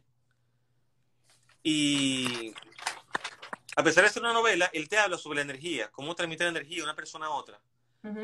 Y te dan ejemplos de que ellos van a una granja donde están haciendo estudios sobre energía, los gobiernos, y tienen unas plantas de este lado y las mismas plantas de este lado en otra habitación, con el mismo abono, con la misma alimentación, la misma iluminación y todo. A unas plantas ellos le hablan con cariño, con amor, y a las otras plantas le, le insultan y les gritan y, les, hablan mal, solamente con hablarles, solamente con energía. Se dan cuenta que este jardín floreció y que le hablan bonito, y el otro jardín estaba vuelto leña, no servía para nada. Entonces, en esa comunidad la gente se la pasaba con los árboles, dando la energía, y hubo de hecho una gente que podía ver la energía como salía la persona hacia el árbol, y del árbol hacia la persona, podían verlo, el aura, cómo se intercambiaba energía. Wow. De hecho, sacaron una película de ese libro, por cierto. Y la persona justamente como va creciendo, porque es una persona que al principio no cree en esas cosas, va a una casa y se da cuenta que a la hija de la familia siempre le gritan, siempre le están regañando. Y la chama como camina. La persona camina así toda jorobada, no levanta la cara, porque esa persona le está quitando la energía vital a, esa muchacha. Entonces hay gente que te da energía, por ejemplo, como Salvador me da mucha energía cuando me saluda, y, y hay gente que te la quita, que son vampiros energéticos. Esa gente que te sientas al lado y te hablan y te hablan y tú, estás durmiendo, te sientes débil porque te tumba la energía. Sí, eh, es muy importante ese puntico chiquitico que da para un programa completo, pero de verdad es muy importante cuando empezamos a observar cuál es la energía que nos transmiten las personas y que realmente yo no, yo siempre soy de incorporar a las personas, siempre, siempre, porque siempre nos vienen a dar un mensaje y siempre nos vienen a aportar, sean personas que evidentemente no entendamos el mensaje eh, de manera tan clara, ¿no? Pero también es, eh, eh, yo estaba en una época de, no de clasismo, ni de ser una persona elitista, sino de que cuando estoy, cuando, cuando no tengo la certeza de que no puedo manejar la situación o que lo que me viene a mostrar para mí representa algo muy fuerte, este, es preferible mantener una distancia. No excluir, honrar, respetar, pero mantener una distancia porque a veces, eh, como dice mi astróloga, a veces a, a los karmas hay que ponerles sanos límites. Continuamos. La segunda cosa que haces para cultivar tu jardín interno. La música. La música es algo que me abstrae y que me, y que me ayuda a concentrarme y olvidarme de todos los demás. Como apagar el cerebro un ratico. Eh, pero ejecutar un instrumento. Tocar una guitarra, la gente que toque guitarra, que toque piano, que no sé qué, te concentras en la música, estás conectado con el, con el proceso creativo de la persona, que quieres dar algo, generalmente la gente que compone, la gente que escribe temas nuevos. Cuando tú estás ahí con la magia de la música, con la vibración del instrumento, toda esa vibración del instrumento la recibe tu cuerpo. Acuérdate que somos 70% agua. En mi caso soy 85% agua. Entonces cada vez que vibra una... Cristel le está respondiendo todo. Gracias, Cristel por los datos que no estaba perdido. Falta la cuarta. Ah. Eh, entonces, cada vez que tú giras, tocas una guitarra, esa vibración de la guitarra, del instrumento, te vibra a ti la y reajusta y reacomodas las moléculas de tu cuerpo de agua. lo que pienso yo. Me encanta hacer deportes. También hacer deportes, como tú dices, te ayuda a drenar mucho la energía tóxica, las toxinas de tu cuerpo, eh, te, te condiciona físicamente, respiras más, el cuerpo libera lo que es las toxinas y absorbe más, mucho más oxígeno. Aportando también a lo que dice Carlos con respecto a la música. Está científica, a usted que le encantan los datos científicos, está científicamente comprobado que en las edades iniciales a los niños eh, los juguetes premium para, para, para motivar e incentivar todo lo que tiene que ver con las áreas de las diferentes áreas del cerebro y de la función motriz y de la empatía es la música. Regalar más cosas de música y menos aparatos electrónicos. Eso es un muy buen dato. Porque evidentemente tú me puedes decir en este momento, caramba, Gabriela, o sea, ¿en qué momento, o sea, fuiste mamá hace 20 años y ahorita las cosas son diferentes? Claro, hace 20 años también existían los teléfonos y celulares, solo que yo aposté un poco más precisamente por todo lo que tenía que ver como, como en tu caso, pues como tu mamá, pues Valentina siempre fue de las que ah, va a estudiar violín, aunque no te guste, anda al piano, siempre música, porque de alguna manera es muy difícil encontrar un músico que sea mala persona porque toca esas partes sensibles del ser humano. No, Reinaldo, Reinaldo y también colocar esta, esta parte de que de, de esos sanos límites, porque la tecnología yo no voy a hablar mal de la tecnología, la tecnología funciona y gracias a ella nos estamos conectando prácticamente en familia en este live, pero digamos, hay, hay que saber cómo lidiar y para quitar un elemento para nosotros mismos como adultos como, como decía Carlos, aquí tenemos tres guitarras, pero a veces él obviamente prefiere la parte electrónica, el juego, cualquier otra cosa, pero precisamente porque ya de alguna manera lo hacemos hábito y eso nos incentiva una parte del cerebro que nos cuesta un poquito renunciar a eso. A mí misma me pasa. Entonces, este, es importante que desde pequeño le creamos ese hábito, porque ya después que lo creas, ellos de manera inconsciente ya buscan e, esa saciedad y ese deseo que no te lo dan los electrónicos, que te lo da la música. Claro, y cosas que te expanden el cerebro y cosas que te lo mantienen adormecido, como por ejemplo la música, ejecutar un instrumento, poder leer la partitura, ese es otro lenguaje, ver una partitura, leer el tiempo, que no te viene en cada momento, los, los, los, los espacios, los silencios, ese es otro lenguaje, y poder transmitirlo visualmente a la parte, a la parte motora, te da mucho, mucho desarrollo mental. Correcto. ¿Y qué pasa cuando tienes a alguien en la casa, sea niño, adulto, lo que sea? ¿Qué pasa cuando tienes a alguien que de repente no está conectado aquí a los audífonos? Porque, por ejemplo, Valentina tiene un piano, pero se conecta a los audífonos. Oriana tiene la batería, se compra una batería y también está dispuesta a los audífonos, porque entendemos que hay lugares donde el ruido, bueno, a nivel de los vecinos en Europa y en Estados Unidos, pues hay algunas horas que hasta te puedes mandar la policía. Pero digamos, ¿qué es lo más difícil para un padre? Que está en un ambiente, aunque tenga adolescentes, niños, lo que sea, para cuando le dice, cuando de alguna manera incentiva casi como una obligación a los chamos, que puede ser la música, pero como dice Carlos, también puede ser el deporte. Es algo diferente a esto, donde estamos expuestos todos los días, porque lo primero que hacemos cuando nos despertamos, ¿qué es? Mirar el teléfono. Y lo último que miramos antes de acostarnos, ¿qué es? El teléfono. no, yo no mi esposa. Ah, qué pecho. Entonces, ¿qué pasa? Cuando haces eso, ¿cuál es, la, cuál es el reto mayor? Eh, tener paciencia, porque van eventualmente va a haber ruido y a veces uno va a decir, ¡ay! Como que cállate, y uno adentro tiene que respirar y saber que ellos están en un proceso creativo y yo que les digo, el peor instrumento de ejecución para aprender es el violín. Y cuando yo decidí que yo quería que, por ejemplo, mi hija empezara a tocar el violín, y ella tocaba. Yo decía. Todavía. El ojo, el ojo me temblaba. Yo decía, quiero que se calle. Y en, en eso respiraba y decía, y ella se frustraba. Porque ella escuchaba, ella no es loca. Ella sabía que escuchaba horrible. Y yo por dentro decía, ¿cuándo va a aprender? pero, pero hay que tener paciencia. Yo, yo tenía una anécdota cortica de una amiga que me decía, ay no, que el muchacho pasaba todo el día en el teléfono. Entonces yo siempre como intentando aprender un poquito más, le decía, ¿por qué no dejas que haga otra cosa? Que pinte, que corra, no sé qué. Entonces me di cuenta con todos los estudios que hice que básicamente realmente es como que lo más rápido que tenemos a la mano. Porque, ¿qué, implica que el muchacho se ensucie? Yo, miraba, nos, íbamos, nos reuníamos y el muchacho, yo le decía, ven acá, anda a jugar. Y el chamo se arrastraba, jugaba con tierra, porque por supuesto es la época que tenemos para explorar. Y ya lo van a ver mejor en Become You, que fue una de las series que, que Carlos recomendó.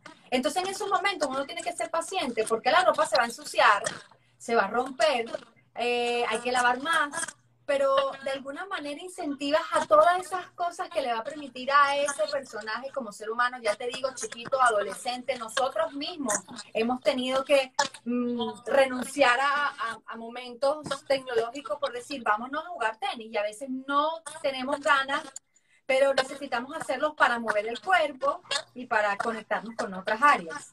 Lo más importante en ese caso que lo que tú dices es eso mismo, el ejemplo. A mí hay gente que me pregunta, mire, ¿cómo haces tú para que, para que, tu, para que, para que tu hija lea? ¿Cómo se te agarró ese hábito? Y tú ves que la casa de la gente, de esa gente no tiene ni un libro, todo el día el teléfono. Y no puedo hacer nada para que el niño deje, de hablar todo el día por el teléfono. No sé cómo hacer, mientras que habla por teléfono. Entonces, los niños sobre todo aprenden viéndote día a día, con el ejemplo. Si tú eres constante en algo, yo, algo se le va a quedar. Correcto. Depende de porque mi papá leyendo todo el tiempo. Y él decía que era cortito. En estos días le pregunté. Quizás se reenganchó, pues. Reencontró. Yo voy a Carlito y yo. Y Carlos me dice que el papá. Entonces, bueno, por lo menos ahí, ahí esa. Nos ayudamos, nos ayudamos mutuamente. Correcto. Y una de las cosas también súper esenciales es saber con qué te conectas, qué te conectas con cada familiar. En ese caso, la, la, unión básica de las conversaciones que yo escucho entre Carlos y su papá es, ¿qué estás leyendo ahora? Porque por supuesto, él está retirado, vive en su casa y una de las cosas obligatorias de la conversación, así hablen una vez a la semana o tres veces a la semana, que yo le hago al menos es, ¿qué estás leyendo ahora? Porque ese señor es una máquina de leer. Sí, se come los libros muy rápido porque obviamente tiene el tiempo, pero digamos, o sea, no le estamos diciendo que hagan eso, que se vayan al extremo, pero es muy bonito cuando uno consigue hacer otra cosa, porque aparte ahí también te das amor propio y de paso cultivas el hecho de que estás tú contigo mismo, no dependes de otro. Correcto. En el número tres, dijiste los deportes. Deportes, música, lectura. Te falta uno. Ah, puede ser la, la meditación. La meditación la escritura es que como hago muchas cosas, pero meditar es una herramienta esencial. Yo sé que mucha gente no le gusta, pero lo que pasa es que es la importancia de poder apagar el cerebro todo el día, como te lo he dicho yo algunas veces, que el cerebro está todo el día en muchas cosas, está bombeando la sangre para el cerebro, está durmiéndome la pierna para que me dé calambre, está dándome mal aliento para que me acuerde que tengo hambre, está mucho pendiente de muchas cosas, está haciéndome que hable estas palabras, sacando palabras de mi cerebro, está pendiente de otras cosas por allá. Y, y cuando lo apaga, cuando descansa. Que ni siquiera pasa cuando estás durmiendo, de paso, acláralo. No, cuando estás durmiendo, el cerebro descansa algunas cosas, pero igual sigue moviendo la sangre, sigue haciendo los sueños, sigue haciendo las cosas. Yo estuve una vez 10 días en una eh, en un retiro que se llama Vipassana, que son 10 días solamente tú con tu mente. No puedes hablar con nadie, no puedes hablar por teléfono, no puedes llevar el teléfono, no puedes llevar el reloj, no puedes llevar un libro, no puedes llevar un cuaderno, no puedes llevar un lápiz. No puedes hablar con ninguna de las personas que están en el retiro. Evita lo posible hacer contacto visual. Eso te dicen con las otras personas porque con contacto visual la gente se dice muchas cosas. Como por ejemplo, sácame de aquí. Sácame de aquí. Entonces, ahí yo estuve. Es muy, muy fuerte porque no puedes hablar no con nadie tu mente te comienza a decir cosas que no están pasando, que son irreales. Te dice, Carlos, tienes dos días aquí sin hablar con nadie, seguramente pasó algo en tu casa. Tienes que llamar por teléfono. Explícalo al teléfono. ¿Ah? Explícalo al teléfono. Ya lo dije, que no puedes llevar el teléfono. Ok. Al llegar al sitio, tú entregas el teléfono a una gente y lo meten en una cajita. Okay. Entonces tú de ahí sales, comes, te vas al cuartico a meditar 8, 9 horas, 10 horas al día o más. Desde las 5 de la mañana hasta las 9 de la noche más de, de 14, 16 horas meditando. Y en algún momento, como dice Cristel por ahí, hay gente que, que a meditar se estresa. Es el cerebro, tu mente que te está fastidiando. Tu mente te dice, mira Cristel, ¿y la comida? ¿Y qué pasó? ¿Y las niñas? ¿Y se cayó? ¿Y tu esposo dónde está? ¿Y qué estás haciendo? Tienes que callar esa mente un rato, es lo más importante. Cuando tú meditas, una meditación real, tú te apagas el cerebro y te concentras en un punto, en una cosa, en, hay muchas meditaciones para eso. Te puedes concentrar la, la que hago yo es me concentro en mi respiración. Hasta que incluso me olvido que estoy respirando. Te olvidas de todo, de los ruidos, de, de, la, de los pensamientos. Pero en algún momento te llega algo a la cabeza que te dice, mira Carlos, y se te olvida. Y comienzas a pensar, coño, sí, estoy en el supermercado mañana, coño, una pastica con carne molida me provoca. Epa, epa, la mente, la mente, ¿qué pasó? Y te olvidas otra vez. Y sigues meditando te, te están moviendo las piernas, Carlos. Tienes como, como un calambre, ¿verdad? te saca cualquier conversación, porque tu mente tiene la misma capacidad intelectual que tú, te va a hablar a tu mismo nivel, te va a saber cómo sacarte de concentración. Mira, Carlos, este, hay un ruido atrás de ti, abre los ojos, puede ser, no sé, alguien te va a apuñalar. En algún momento de la meditación me pasó todo eso por la mente. Carlos, se murió tu perro, llama a tu casa, se murió tu perro. Puedes sentirlo, tu corazón te está diciendo que se, murió un familiar tuyo. Siéntalo en el corazón y tú, se, se murió alguien. No, no puede ser. No puede ser, es súper duro. Sí, es súper duro. Pero apartando, obviamente Carlos les habla de Vipassana, que es, eh, incluso hay una aplicación para las personas que ya pasaron el curso. Una de las cosas más reveladoras es que igual Carlos lo hizo, yo no la he hecho, estaba por hacerla. Este, pero como les decimos, 10 días sin tu familia, sin conexión y sin nada, está difícil la cosa. Pero este, mi papá también la hizo, ellos están, eh, búsquenlos en su página web, así con ese mismo nombre, Vipassana, ellos están en todo el mundo y los 10 días son gratuitos. Ellos te dan la comida, que por supuesto... Te dan el hospedaje. Te dan el hospedaje. Te dan las meditaciones. Correcto. No te piden nada a cambio. Si lo que tú quieres, si tú quieres colaborar con comida, con dinero, después que termine, lo que tú consideras, tu corazón, que aprendiste, que, que se merecen, será bien recibido. Correcto. Ahora, justamente con el coronavirus, ahora mismo no están, muy pocas sedes están recibiendo gente, pero si pueden hacer la experiencia, se la recomiendo 100%. Es maravillosamente increíble lo que tú aprendes. En eso lo que aprendes a conocerte a ti mismo en ese día, a no volverte loco. Correcto. Que la mente todo el día te tortura, todo el día tú te torturas a ti mismo. Y, y, Carlos dice, obviamente, para mí ese es en el nivel maestro, por eso te lo invité a este programa, porque entre otras cosas es mi maestro en, muchos aspectos. Este, y yo su, su maestra, porque de eso se trata. Pero ese es en el nivel ya senior. Pero para Cristel o para Keila o para cualquier persona de manera grabada que escuche esto y que lo haga de manera principiante, porque todo tiene un principio. El Vipassana es más para allá. Sí, sí, ya creo que es el nivel más avanzado de meditación que, yo he conocido. Correcto. Y creo que no hay más, porque no, no tiene que haber más, porque es súper sencillo. Apágate y quédate ahí. Pero que usted puede, o la gente que quiera comenzar a meditar, hay videos en YouTube, tutoriales, hay videos diarios de cinco minutos, puedes comenzar. Por ejemplo, tú tienes una práctica muy bonita que es que toda la mañana pones tu canal, no sé si Spotify, YouTube, no sé dónde escuchas tu, tu cuestión, y meditas cinco minutos de la mañana, diez minutos de la mañana es suficiente.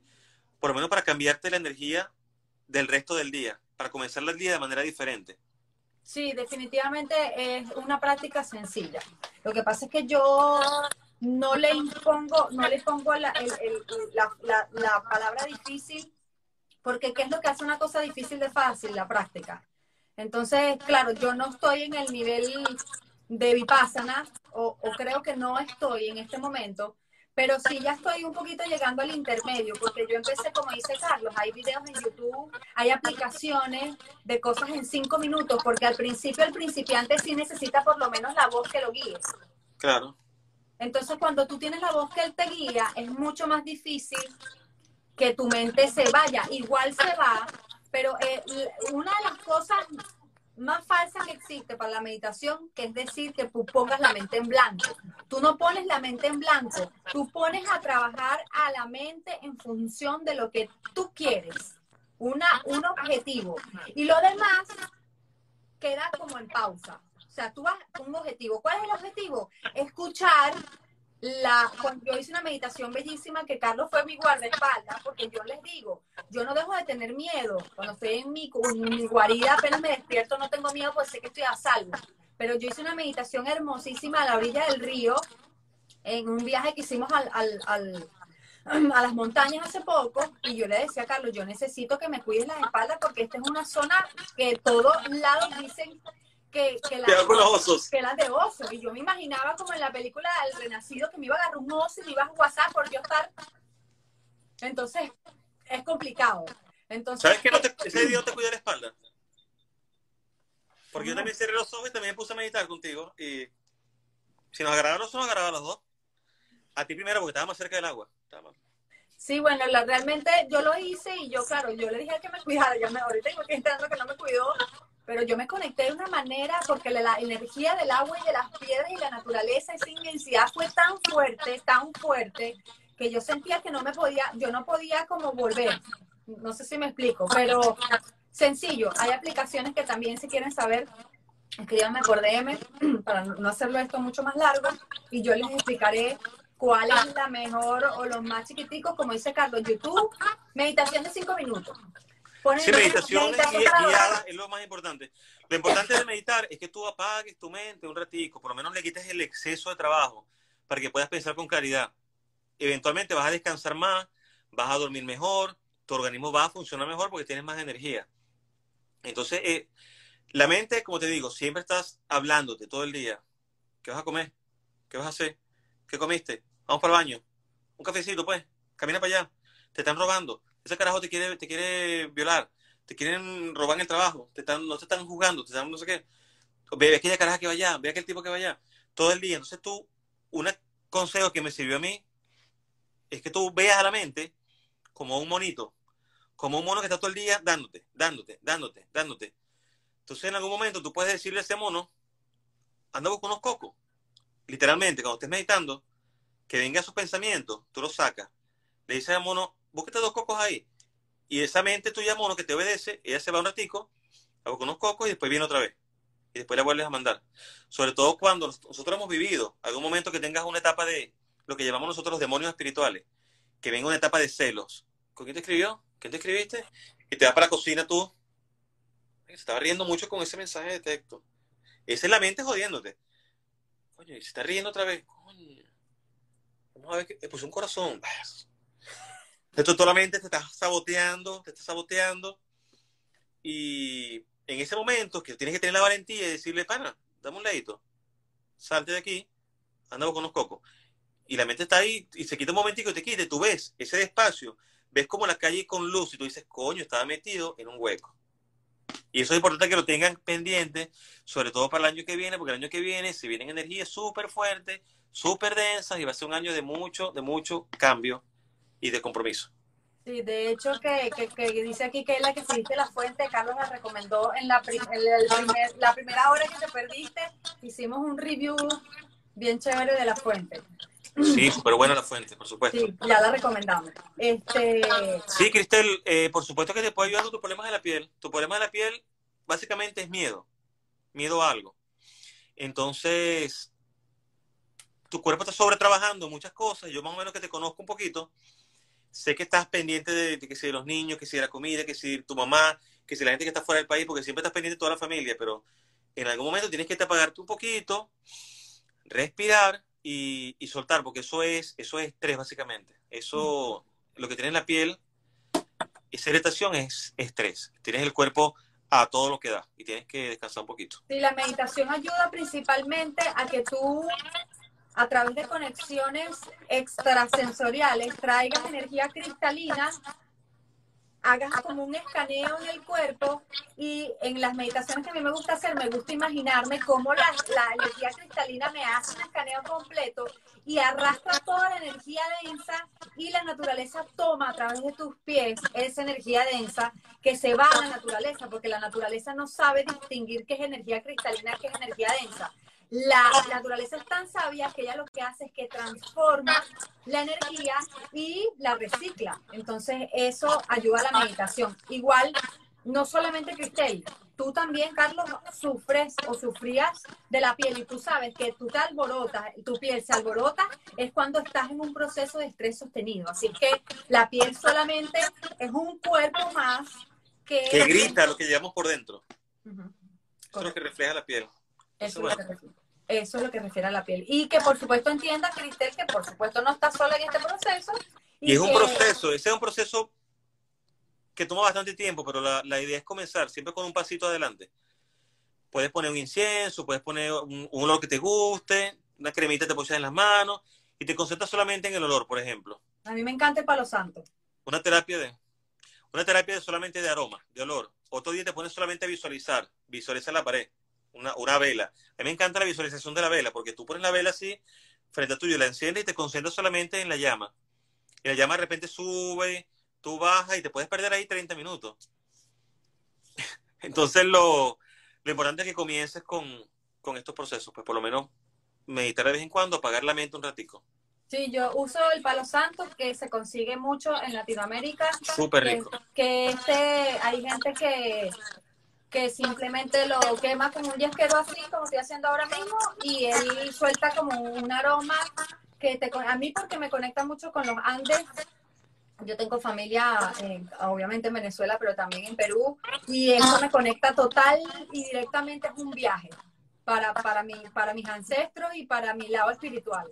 Entonces, el palo santo para mí es una de las cosas que no dejo de prender cuando, cuando tomo meditaciones y saber que es un proceso de acompañamiento y cualquier cosa que te genere ruido, ahí también dan, ahí cuando ya pases al nivel intermedio ya empiezas a conseguir hasta respuestas, porque como vas a tomar una decisión, y estás tan llena de cosas, meditas y luego la meditación, que sale la meditación, toma la decisión, pero desde otra tribuna un poco más compasiva y mucho más clara. No tomas decisiones emocionales que son tan complicadas cuando estamos en pareja o en familia, que de repente tomamos decisiones en base a discusiones acaloradas y después, por supuesto, nos arrepentimos.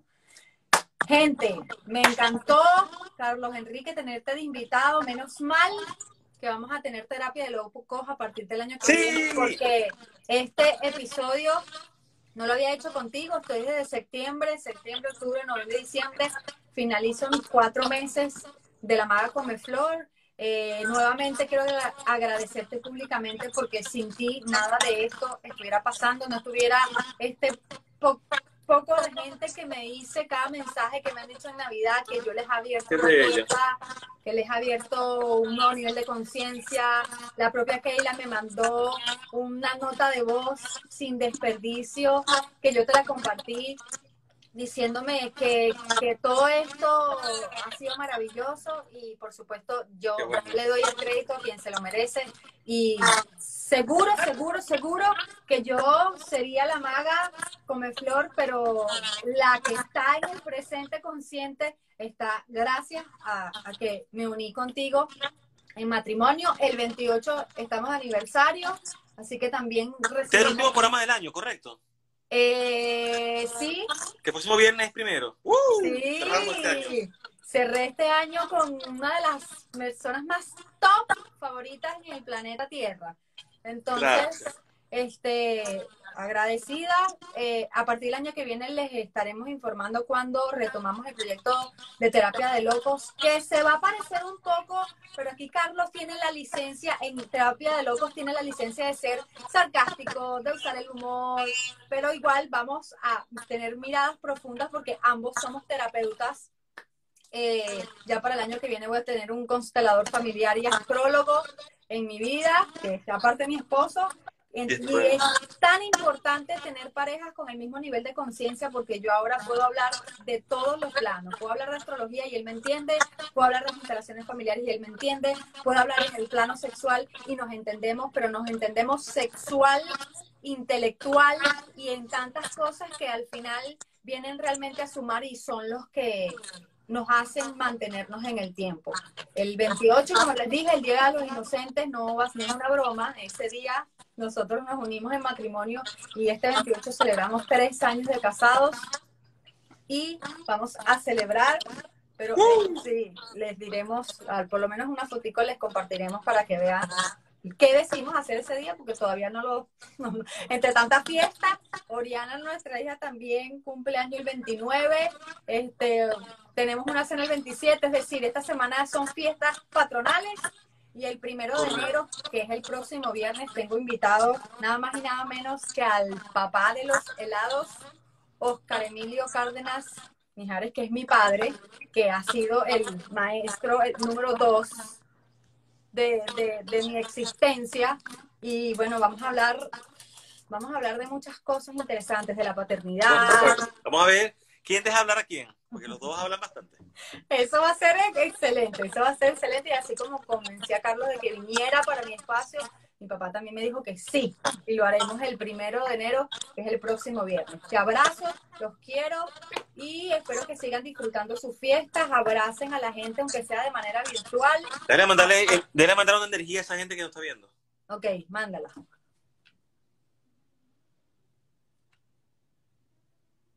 los abrazo todito. Me cuidan mucho, los queremos. Hasta pronto. Gracias por, gracias por haber estado aquí. Los amo. Siempre estamos aquí para ustedes. Siempre. Así es. Yo también.